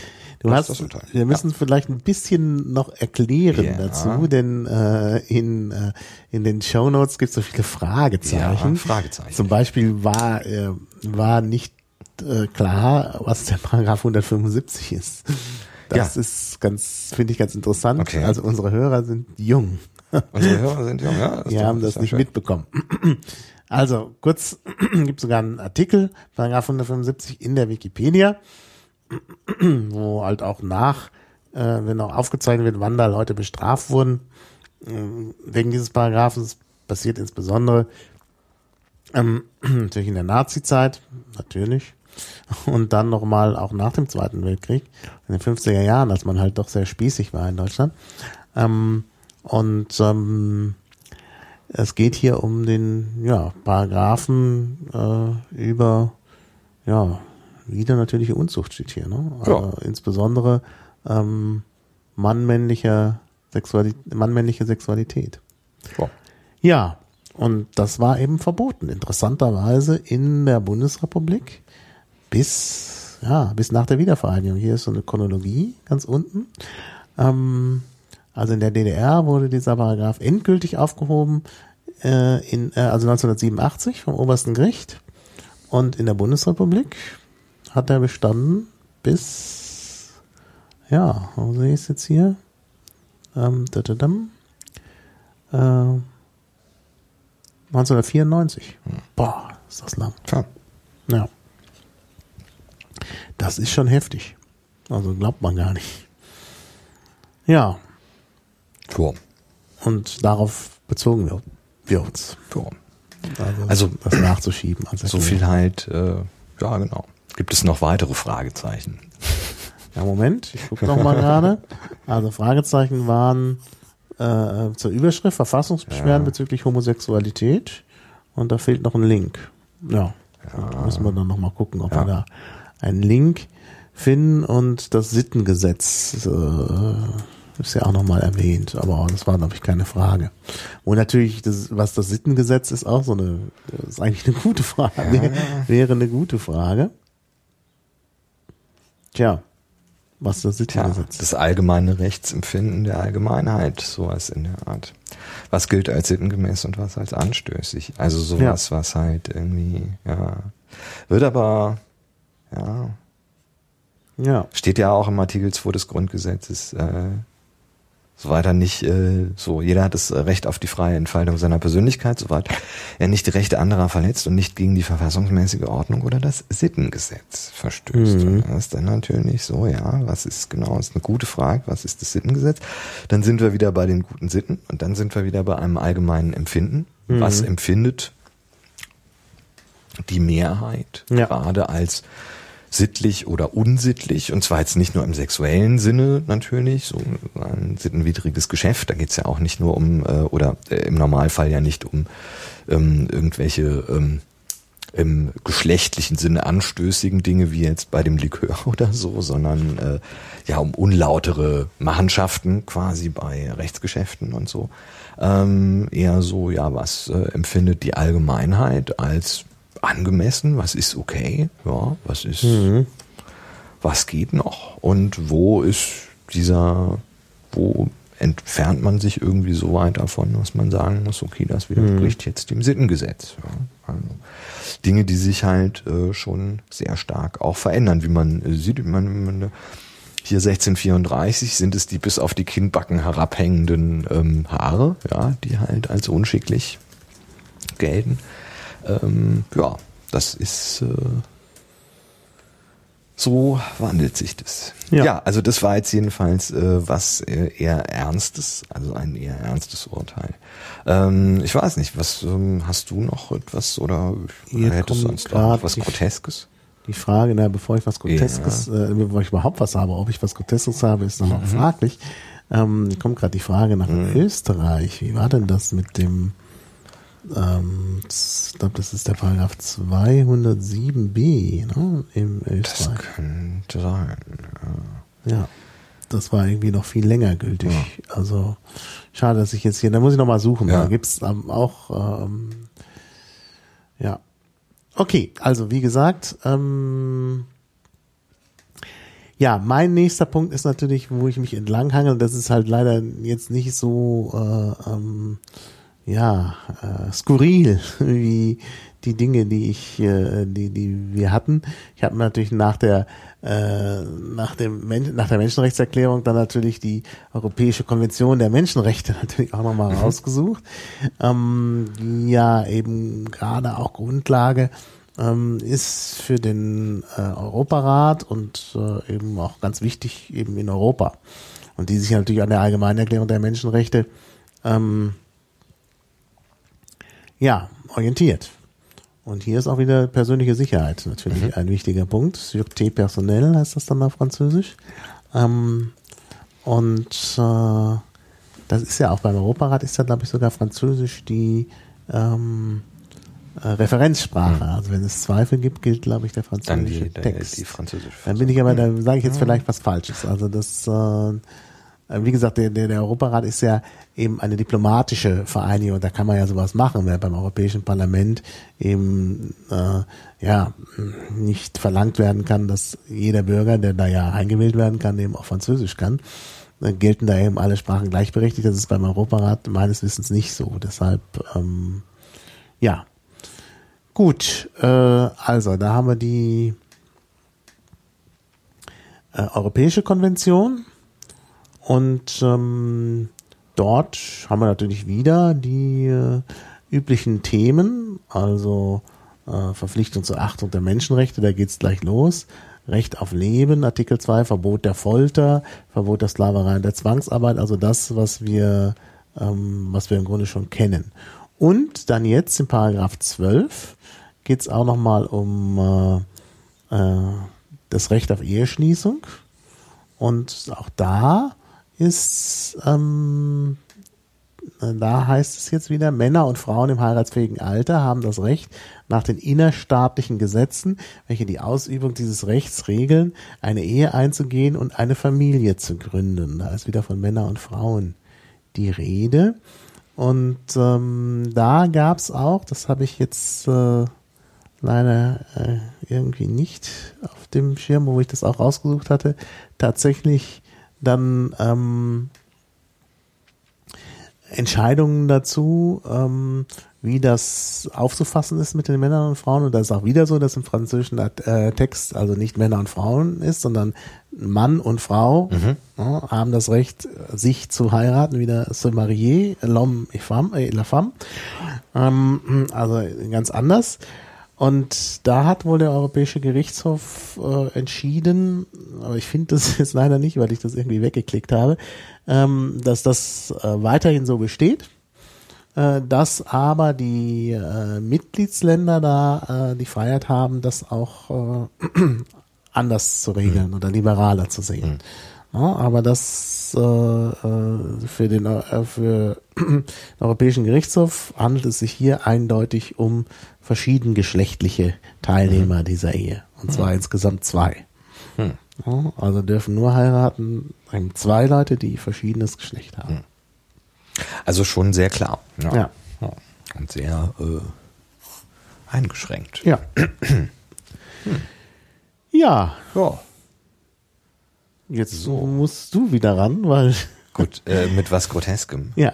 Dann machen wir jetzt was richtig Groteskes. Dann machen wir jetzt den Katzenkönig. Oh ja. Den äh, Juristinnen und Juristen, die uns vielleicht zuhören, wenn sie nicht schon abgeschaltet haben. Weil wir zu. Weil wir, weil, ja, wir sind ja weil es nicht seriös genug ist. Oder wir so. sind ja Kulturwissenschaftler. Ja, so, da, so wir heißt machen, das heute. Wir machen da ja, wir sind ja, wir haben, du hast ja auch geschrieben, wir sind nicht Juristen. Ja. So, also den, den die Juristinnen und Juristen auf jeden Fall äh, kennen dürften, weil es ein sehr berühmter Fall äh, der Strafrechtsgeschichte irgendwie ist, der auch ein, über einen eigenen Wikipedia-Artikel verfügt. Also der Katzenkönig. Das ging zum äh, wo sind wir hier? Wir sind beim Landgericht Bochum, genau. Und da gibt es, ähm, und dann hier beim BGH. Also es ging dann bis zum BGH und ähm, äh, da ist ein Sachverhalt und dieser Sachverhalt ist da also äh, geschildert und das lese ich dann jetzt eigentlich auch gleich vor. Also Katzenkönig, der Katzenkönig-Fall. Es wird gleich klar, warum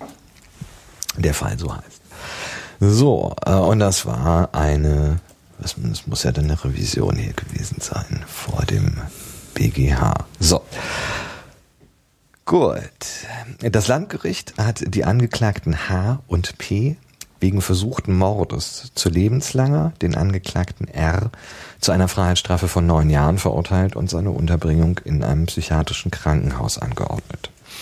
Mit ihren Revisionen rügen die Angeklagten die Verletzung materiellen Rechts. Die Angeklagte H hat ihre Revision auf den Strafausspruch beschränkt. Die Rechtsmittel führen jeweils zur Aufhebung des Strafausspruchs. Im Übrigen haben die Revisionen der Angeklagten R und P keinen Erfolg.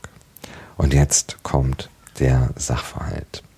Nach den Feststellungen, also den Feststellungen des Landgerichts, lebten die Angeklagten in einem von Mystizismus, Scheinerkenntnis und Irrglauben geprägten neurotischen Beziehungsgeflecht zusammen.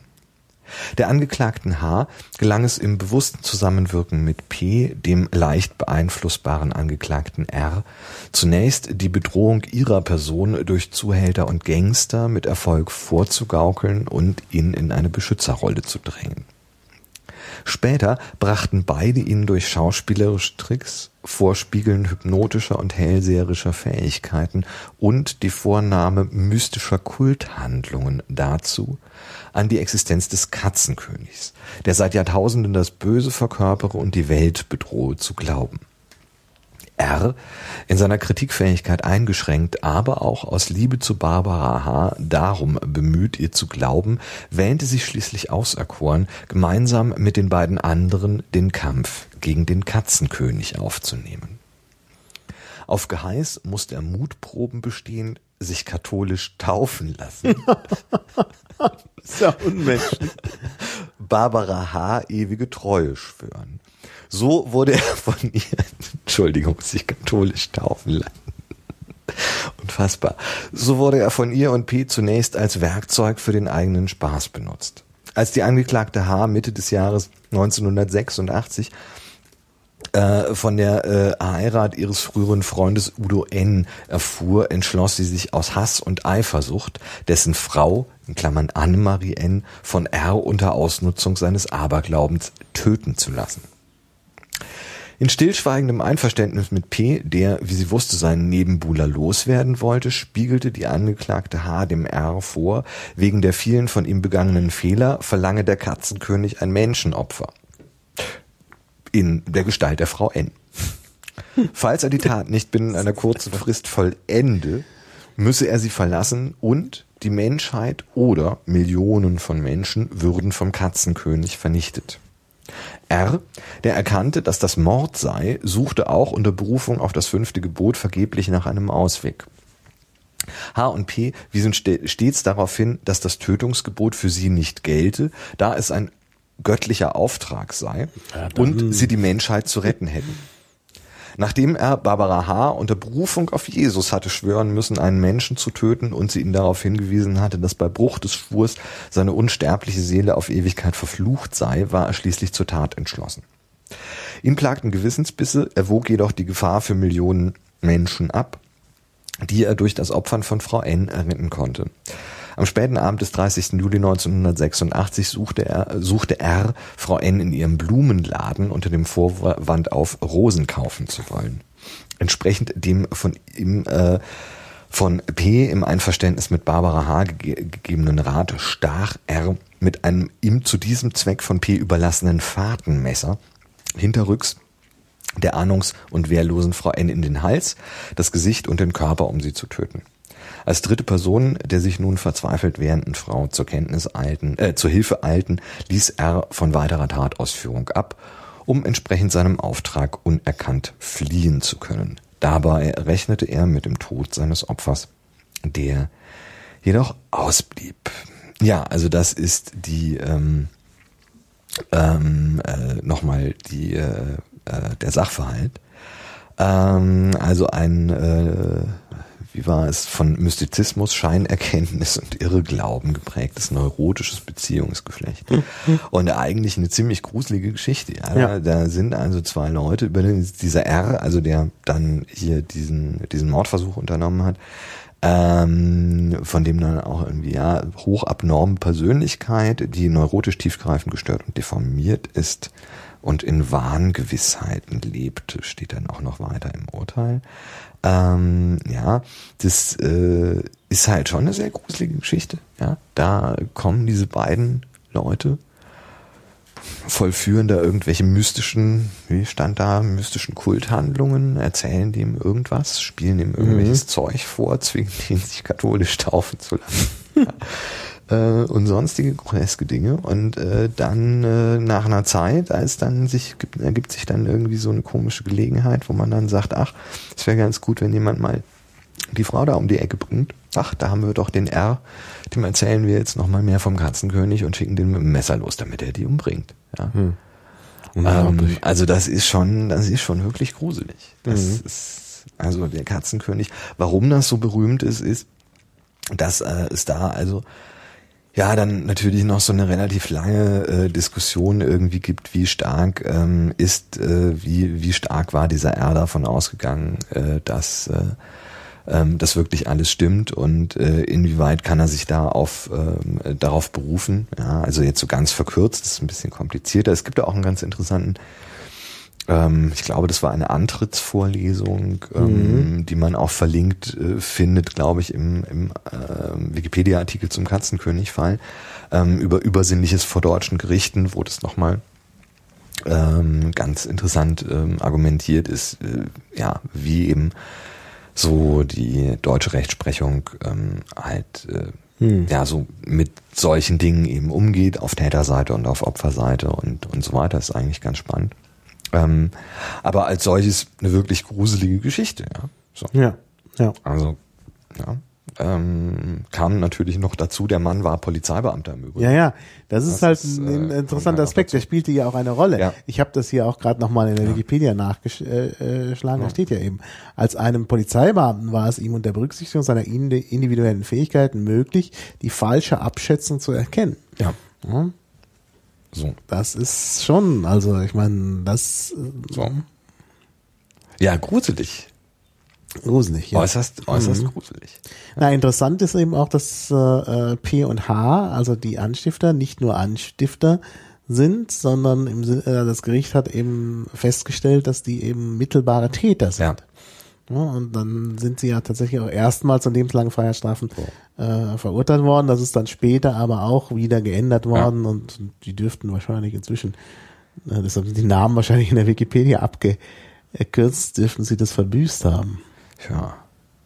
Und sind äh, möglicherweise wieder, naja, man kann nur hoffen, dass sie äh, ja, ja, ja. da nicht nicht wieder solche grotesken Dinge tun. Ja. Also der Katzen, der äh, Katzenkönig. Das ist wirklich ja, unglaublich, was alles gibt. Und es, es gibt mehrere solche Sachen. Also es gibt noch einen, noch einen anderen Fall, einen ähnlichen, ich weiß nicht, ob es zu dem auch einen ähm, den Tivapchichi-Fall? Äh, nee, Sirius, so. der Sirius-Fall, äh, ich der auch in die Richtung äh, geht.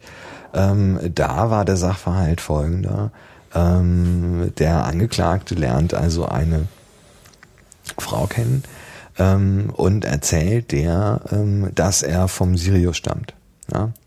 Also Gegenstand, hier steht es auch, das Landgericht hat festgestellt, Gegenstand der Beziehung waren hauptsächlich Diskussionen über Psychologie und Philosophie. Also wenn es so losgeht, Vorsicht, äh, Vorsicht und ähm, hier Augen auf. Ja, Im äh, Verlauf ihrer zahlreichen philosophischen Gespräche ließ der Angeklagte die Zeugin wissen, äh, wissen, er sei ein Bewohner des Sterns Sirius. So. Ja, ist ja unmittelbar plausibel. Das ist auch unmittelbar plausibel, genau. Dafür es so.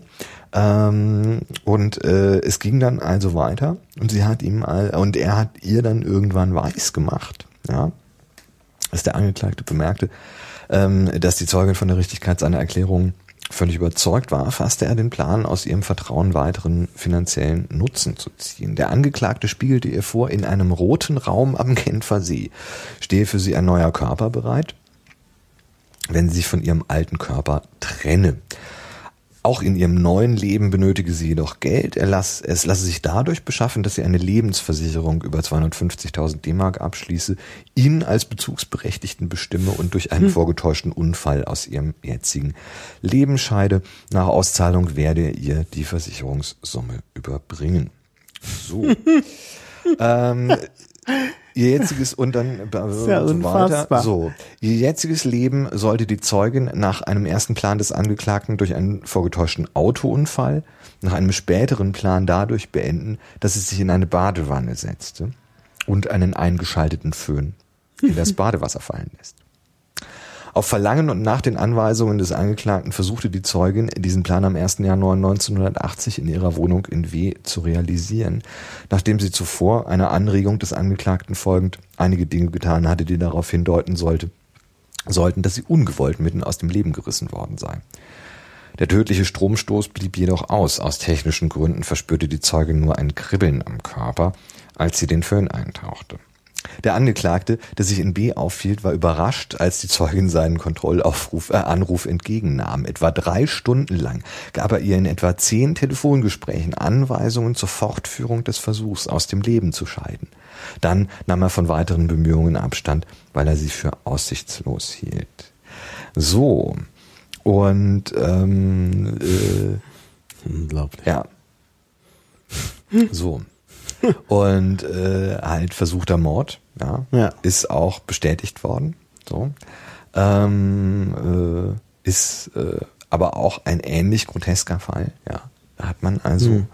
auch jemanden, äh, der ja so so Dinge erzählt. Hier, einem Mhm. macht, ich komme vom Hallo, guten Tag, ich komme vom Sirius. Ähm, ich bin im Auftrag höherer Mächte hier. Äh, ähm, und hier ist die Badewanne, da ist der Föhn. Hier ist die Versicherungspolice her mit dem Geld. Der rote Raum im, am Genfer See, da ist dein neuer Körper. Ja, und äh, wie, äh, ja, Was hat denn der, also der ist ja auch doof. Also ich meine, bei, bei Selbstmord zahlt doch die Lebensversicherung kein. Also, ich, naja, deswegen sollte es ja so Unfall. aussehen, Ach dass so, es ein Unfall Unfall, ist, dass ja. dieser Föhn aus Versehen da ins Wasser gefallen Ja. ist und alles. Ähm, ja, vielleicht jetzt nicht unbedingt die, die, dass das jetzt nicht besonders plausibel ist, genauso wie mit dem Katzenkönig und dass das jetzt vielleicht alles auch nicht die hellsten äh, Kerzen auf der Torte da waren und so. Auf der anderen Seite muss man halt auch sagen, ja, haben es also ja wohl- sowohl die diese beiden Leute da im Katzenkönig-Fall als auch der Typ beim Sirius-Fall, ja, äh, sind schon sehr weit gekommen, ja, Hm. waren schon sehr nahe dran. Mhm. Naja. Also ähm, das mit dem Föhn hätte auch funktionieren können, ja. Und äh, ja, das möglicherweise haben ja solche Dinge dem- funktioniert und dann hat niemand davon erfahren. Ja, das ja, ist ja der Punkt. Weil, weil eben, äh, ja, wenn es halt einfach so geklappt hat und es dann nach, äh, nach, äh, nach einem Unfall aussah. Aber beides jedenfalls sehr, sehr gruselige Fälle mit einem bisschen, äh, mit Ja. ein bisschen übersinnlichem Content auch, ja. Ja. Ähm, und schon erschreckend, was sich die, diese Also armen Leute da haben irgendwie erzählen lassen. Ich meine, die Frau ist noch gut weg, einigermaßen gut weggekommen. Mhm. Ja. Ähm, der ist irgendwie nichts passiert soweit, äh, hat sie echt halt Glück gehabt. Äh, der Mensch ist verurteilt worden, der ihr das irgendwie aufgeschwatzt und, und auch angetan hat. Ja. Und bis auf ein leichtes Kribbeln am Körper ist der Ja, nicht ja. wirklich was Ja, ja. passiert. Das hätte Ähm, natürlich auch schief gehen können. äh, aber im, in dem anderen Fall, äh, zum einen die schwer verletzte Frau in dem Blumengeschäft äh, Ja, ja, klar. und äh, äh, dieser dann ja wohl vermutlich ehemalige Polizist, der ähm, halt dann erstmal muss man gucken, müsste man jetzt irgendwie, kriegt man wahrscheinlich nicht raus, ob der immer noch in der Psychiatrie sitzt, aber jedenfalls Mhm. äh, da ja doch äh, ganz, ganz entsetzliche Sachen passiert sind. Ja, ja. Also Ja. ähm, Ja. Naja, es zeigt sich Ja. natürlich wieder, äh, Skeptizismus, äh, Skeptiker leben länger, muss man so sagen. Also es ist schon ziemlich heftig, dass, dass, dass Leute sich sowas einreden Ja. lassen. Aber naja, die müssen sich ja sonst alles Mögliche einreden. Also.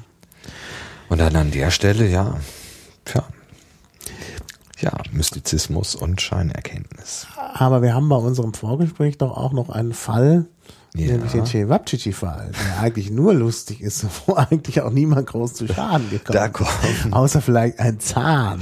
Außer, außer vielleicht ein Zahn. Ja, ähm, das ist, das stimmt. Das war eine Revision auch vor dem Bundesgerichtshof, allerdings ähm, äh, noch gar nicht so lange her. Ähm, 5. April 2006 das Urteil. Ähm, und zwar, ja gut, wurde die Revision zurückgewiesen und äh, erstmal der Tatbestand. Ja. So, also man, okay, Urteil 2006, 5. April. Ähm, Tatbestand. Der Kläger besuchte am 22. Dezember 2003 in Begleitung seiner Ehefrau das von der Beklagten betriebene Restaurant B in B. Er verzehrte dort einen Grillteller, der aus verschiedenen Fleischstücken, zwei Hackfleischröllchen, in Klammern Cevapcici, sowie Reis und Gemüse bestand. Dabei brach ein Zahn des Klägers ab. Der Kläger führt dies darauf zurück, dass sich in einem der Hackfleischröllchen ein harter Fremdkörper, etwa ein kleiner Stein, befunden habe, wofür er die Beklagte verantwortlich macht. Die Beklagte bestreitet dies und verweist darauf, dass der Zahn auch beim Biss auf ein Knochen- oder Knorpelteilchen eines der Fleischstücke abgebrochen sein könne. Und äh, das ist also äh, erstmal der Sachverhalt und äh, dann kommt nochmal die, die Entscheidungsbegründung des Berufungsgerichts. Ein Schadensersatzanspruch aus Paragraph 280 BGB in Verbindung mit dem Bewirtungsvertrag stehe dem Kläger nicht zu, weil es an einer Pflichtverletzung durch die Beklagte fehle. Der, Be der Kläger trage die Beweislast für seine Behauptung, der Grillteller habe einen harten Fremdkörper enthalten, der für das Abbrechen des Zahnes ursächlich gewesen sei. Es gebe keinen Anscheinsbeweis dafür, dass dann, wenn einem Gast beim Verzehr einer Fleischspeise in einem Restaurant ein Zahn abbreche, sich ein Fremdkörper im Essen befunden haben müsse, der nur durch Unachtsamkeit des Wirts oder des Gaststättenpersonals in das Essen gelangt sein könne. Das gelte auch unter den hier im Einzelnen vorgebrachten Umständen. Zum einen sei schon nicht ausgeschlossen, dass der herausgebrochene Zahn des Klägers so vorgeschädigt gewesen sei, dass es nur eines kräftigen Zubeißens bedurft habe, um den Bruch zu verursachen. Ferner müsse gerade beim Verzehr eines Grilltellers grundsätzlich mit festeren Knorpelteilchen oder Knochenabsplitterungen gerechnet werden. Ein solches Teilchen könne sich noch auf dem Teller befunden haben und mit den vom Kläger angeblich zuletzt verzehrten Hackfleischröllchen aufgenommen, aufgenommen worden sein. Zudem könne es auch vorkommen, dass in Hackfleischröllchen kleinere feste Knorpelstücke oder Knochenteilchen enthalten seien, ohne dass darin eine Pflichtverletzung des Wirts oder seines Personals zu sehen sei. Ein Anscheinsbeweis für die äh, behauptete Ursache des Zahnabbruchs wäre allenfalls dann gegeben, wenn der Kläger den behaupteten Fremdkörper hätte vorlegen können. So, und dann kommt äh, die Begründung äh, der Revision. Und dann äh, so. Wie das Berufungsgericht zutreffend entschieden hat, fehlt es hier an einem in diesem Sinne typischen Geschehensablauf. Das Abbrechen eines Zahns beim Verzehr eines aus verschiedenen Fleischstücken und Hackfleischröllchen bestehenden Gerichts ist nicht nach der Lebenserfahrung typischerweise auf das Vorhandensein eines in der Hackfleischmasse verborgenen festen Fremdkörpers zurückzuführen. Vielmehr kommen dafür wie das Berufungsgericht richtig erkannt hat, auch andere, nicht fernliegende Ursachen wie etwa eine Vorschädigung des abgebrochenen Zahns oder die versehentliche Mitaufnahme von Knochen oder Knorpelresten, die nach dem Verzehr anderer Fleischstücke im Laufe der Mahlzeit auf dem Teller zurückgeblieben sind, in Betracht da der Kläger somit schon nicht nachweisen kann, dass sich in dem Hackfleischröllchen bei dessen Verzehr nach seiner Behauptung der Zahn abbrach. Ein harter Fremdkörper, sei es ein kleiner Stein, sei es ein Knochen oder ein hartes Knorpelteilchen befand, bedarf es keines Eingehens auf die weitere Frage, ob die Beklagte die dann gegebene Pflichtverletzung zu vertreten hätte. Mhm. So, also auch sehr schön, wie zuerst und dann so dieses, wie das Berufungsgericht zutreffend entschieden hat, hm. richtig erkannt hat. Ja, also das ist, ich kann mir da vorstellen, dass da wirklich auch mit einem gewissen Vergnügen rangegangen worden ist. So. Mhm. Ja. Also das waren, äh, genau, das waren die äh, Chewabchichi, die hier äh, noch eine Rolle gespielt haben. Ja. So, und dann weiß man das jetzt auch. Ja, was haben wir noch? Haben wir noch irgendwas Groteskes? Ja, ich habe eigentlich nichts ja. äh, mehr. Ja. Aber du hast ja vielleicht noch was.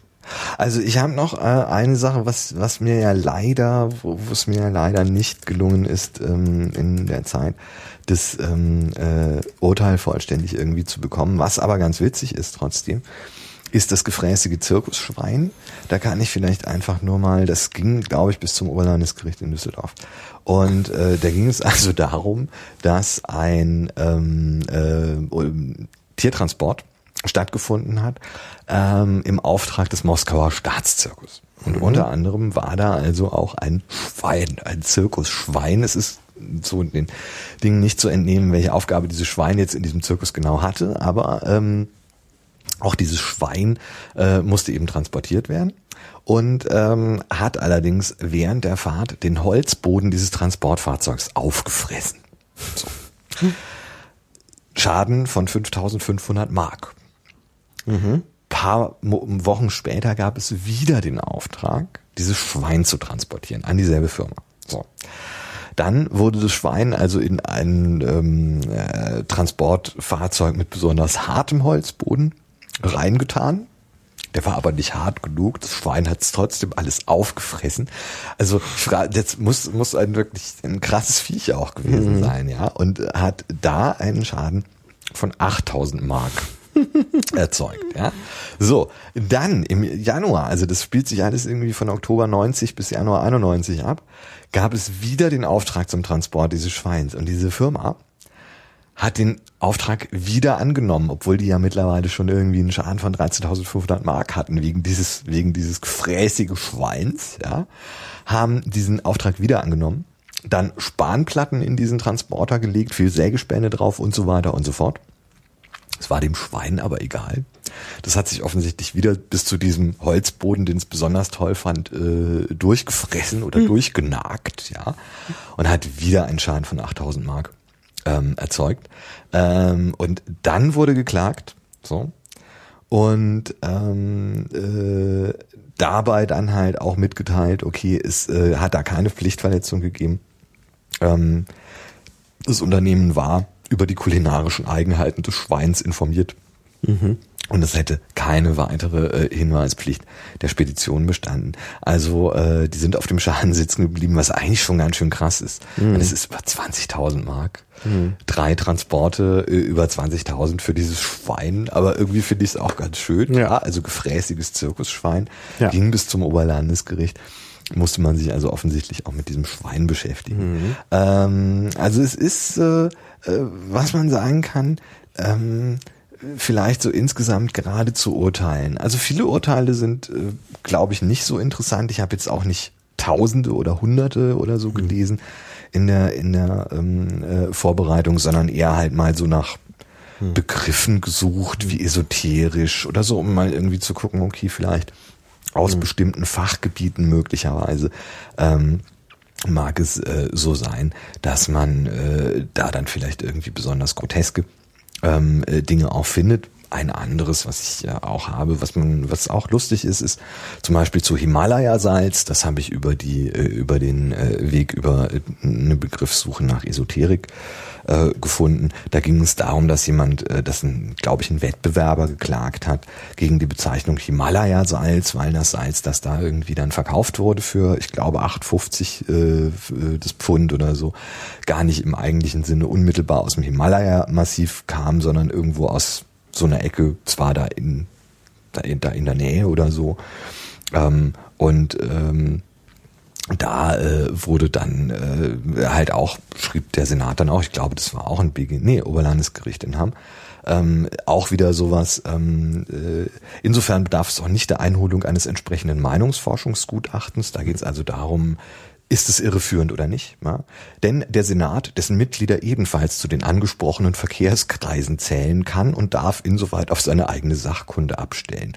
Angesprochen von der Werbung ist der potenzielle Salzkäufer.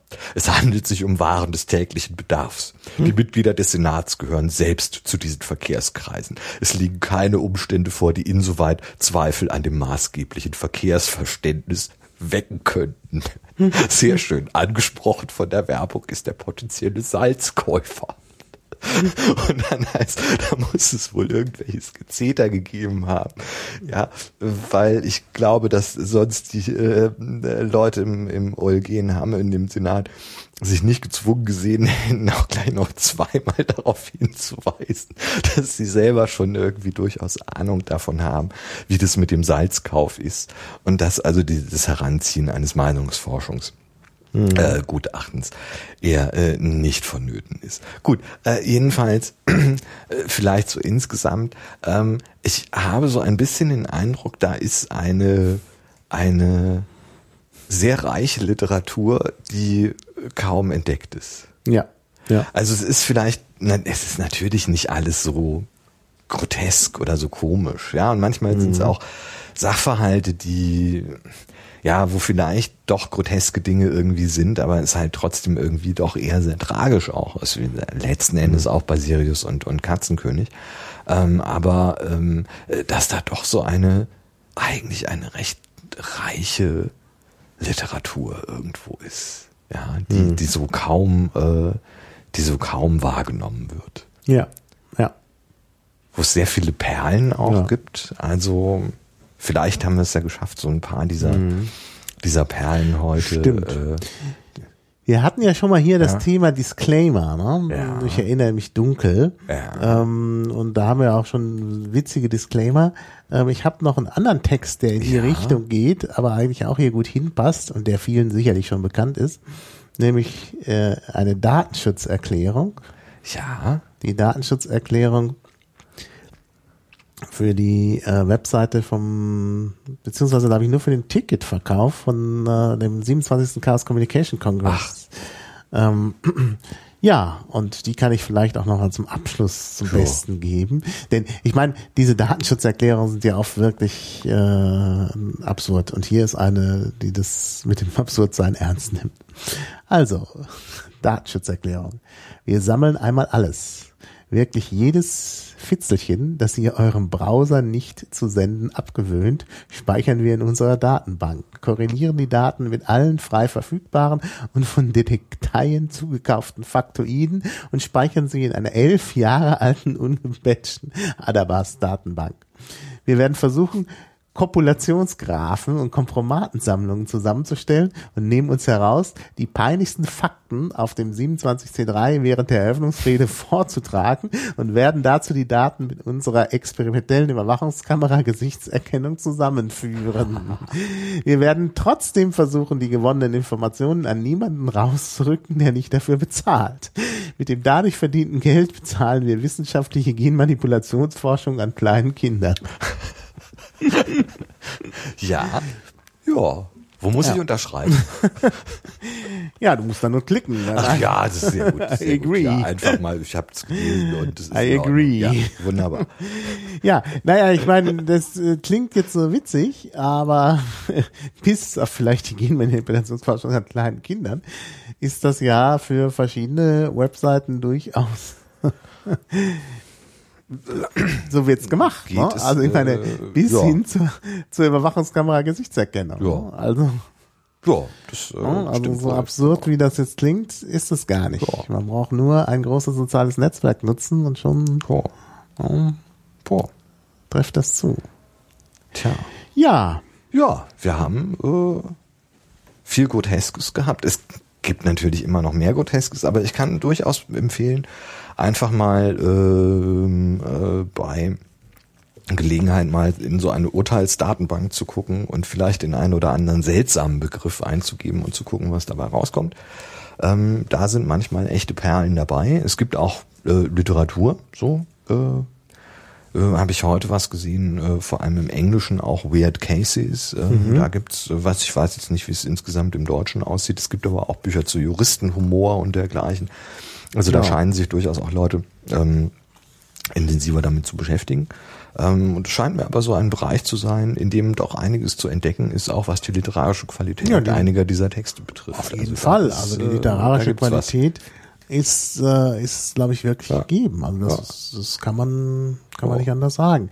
Und das ist natürlich das Problem. Ich meine, äh, da sind wir auch an so einer äh, grundsätzlichen Frage, was ist eigentlich Literatur? Und ähm, da ist, äh, äh, ja, da gibt es eben dieses, dieses seltsame Verständnis, ähm, dass Literatur immer irgendwie so, so Hochkultur ist und sonst was, aber das muss gar nicht sein. Also ich meine, das ist, äh, das ist ja hier nicht geschrieben, um Literatur zu sein. Und es hat trotzdem literarische Ja. Qualitäten. Ja. Also das finde ich schon. Ja. Ja. ja, schön. Ja. Dann sind wir mit unserer Jurisprudenz Ja. durch. Also vielleicht nochmal der Disclaimer am Ende, wir sind ja keine Juristen. So. Also wenn wir da an der einen oder anderen Stelle, was das Fachliche anbetrifft, Unfug erzählt haben, äh, in den Kommentaren korrigieren. Ja, Wenn es dann genau. mal online ist. Genau. Das ist dann, äh, Und äh, wir machen natürlich, ich werde den Tag irgendwas mit, mit Jura oder so als Tag nehmen und vielleicht kommt ja dann irgendwann nochmal ein echter Jurist Ja. auf uns zu und nicht nur so ein allumfassend gebildeter Kulturwissenschaftler wie du, lieber Gerhard. Und dann können wir halt vielleicht äh, das auch nochmal von juristischer Seite Ja. beleuchten. Denn ich denke, in so einem Jurastudium erlebt man eine ganze Menge und hat natürlich sicherlich oft mit äh, äh, ganz absurden Fällen zu tun. Und in der juristischen Praxis sowieso. Ich meine, Ja. da gibt's ja genug äh, äh, Seiten auch im Internet, äh, Lawblog und ähnliches, wo natürlich ja, dann wer immer da viele. alles so, so kommt und was für, was für Ja. Probleme und eigenartige Dinge so im, im Alltag so auftreten. Ja. Ja. ja. Gut, also vielen Dank auch an die eifrigen Shownoter, ja. ähm, Luto und Wale. Ja, herzlichen die Dank. sich wirklich hier sehr verdient gemacht haben. Also ohne Luto hätte das Ganze überhaupt nicht funktioniert hier. Ähm, ja, und natürlich auch die Hörer, die schon dabei waren und die, die dann noch dazukommen. Ja, danke dir, Gerhard, fürs Ja, Kommen. sehr gerne. Und, War wieder äh, sehr erbaulich wir- und dann, äh, ja, bis ja. zum nächsten Mal. Und so. Ja, also Ja, dann. tschüss. Tschüss.